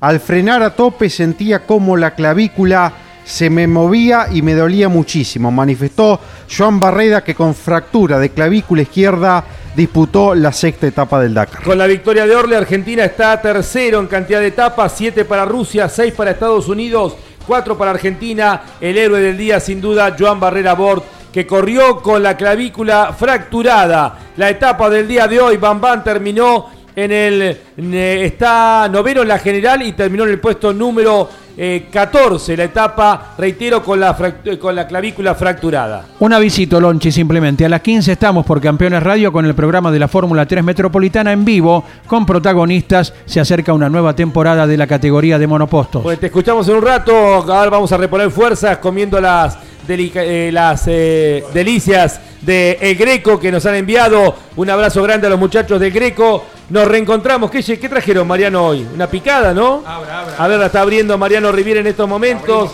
Así son la envidia nuestra, nuestros oyentes. A ver, se escucha ruido, una picada, ¿eh? Uy, qué jamoncito crudo espectacular. Eh, gracias a los muchachos del Greco en Rivadavia, Andy. 5353 en la ciudad de Buenos Aires. Nos reencontramos a las 22 horas con el resumen por Radio Continental y Campeones Radio de la sexta etapa. Mañana estamos en el día de descanso a través de Continental y de Campeones Radio de 17 a 18 y el domingo desde las 8 de la mañana hasta las 15 comenzamos ya el regreso. El destino final es Jeddah porque este año Jeddah es Dakar. Un abrazo grande, hasta luego. Campeones Dakar 2022 por Campeones Radio con los auspicios de las siguientes empresas. Audi, Borsprung, Darch Technic, con Arpesa, alimentos saludables para todo el mundo. Colcar, el secreto del éxito es estar bien acompañado. 7240 blindajes junto a su piloto Manu Andújar en el Dakar 2022. Toyota Pichetti, Arrecifes, Junín Pergamino. Huobi, tu exchange de confianza. Puma Energy, espíritu salvaje, máxima tecnología. Coin Auto, concesionario oficial Chevrolet. Río Uruguay Seguros, asegura todo lo que querés junto a Argenetics Semillas, junto a su piloto Joaquín de Beliú.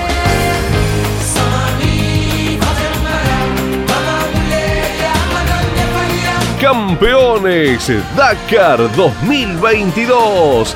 Llevamos la pasión a tus sentidos.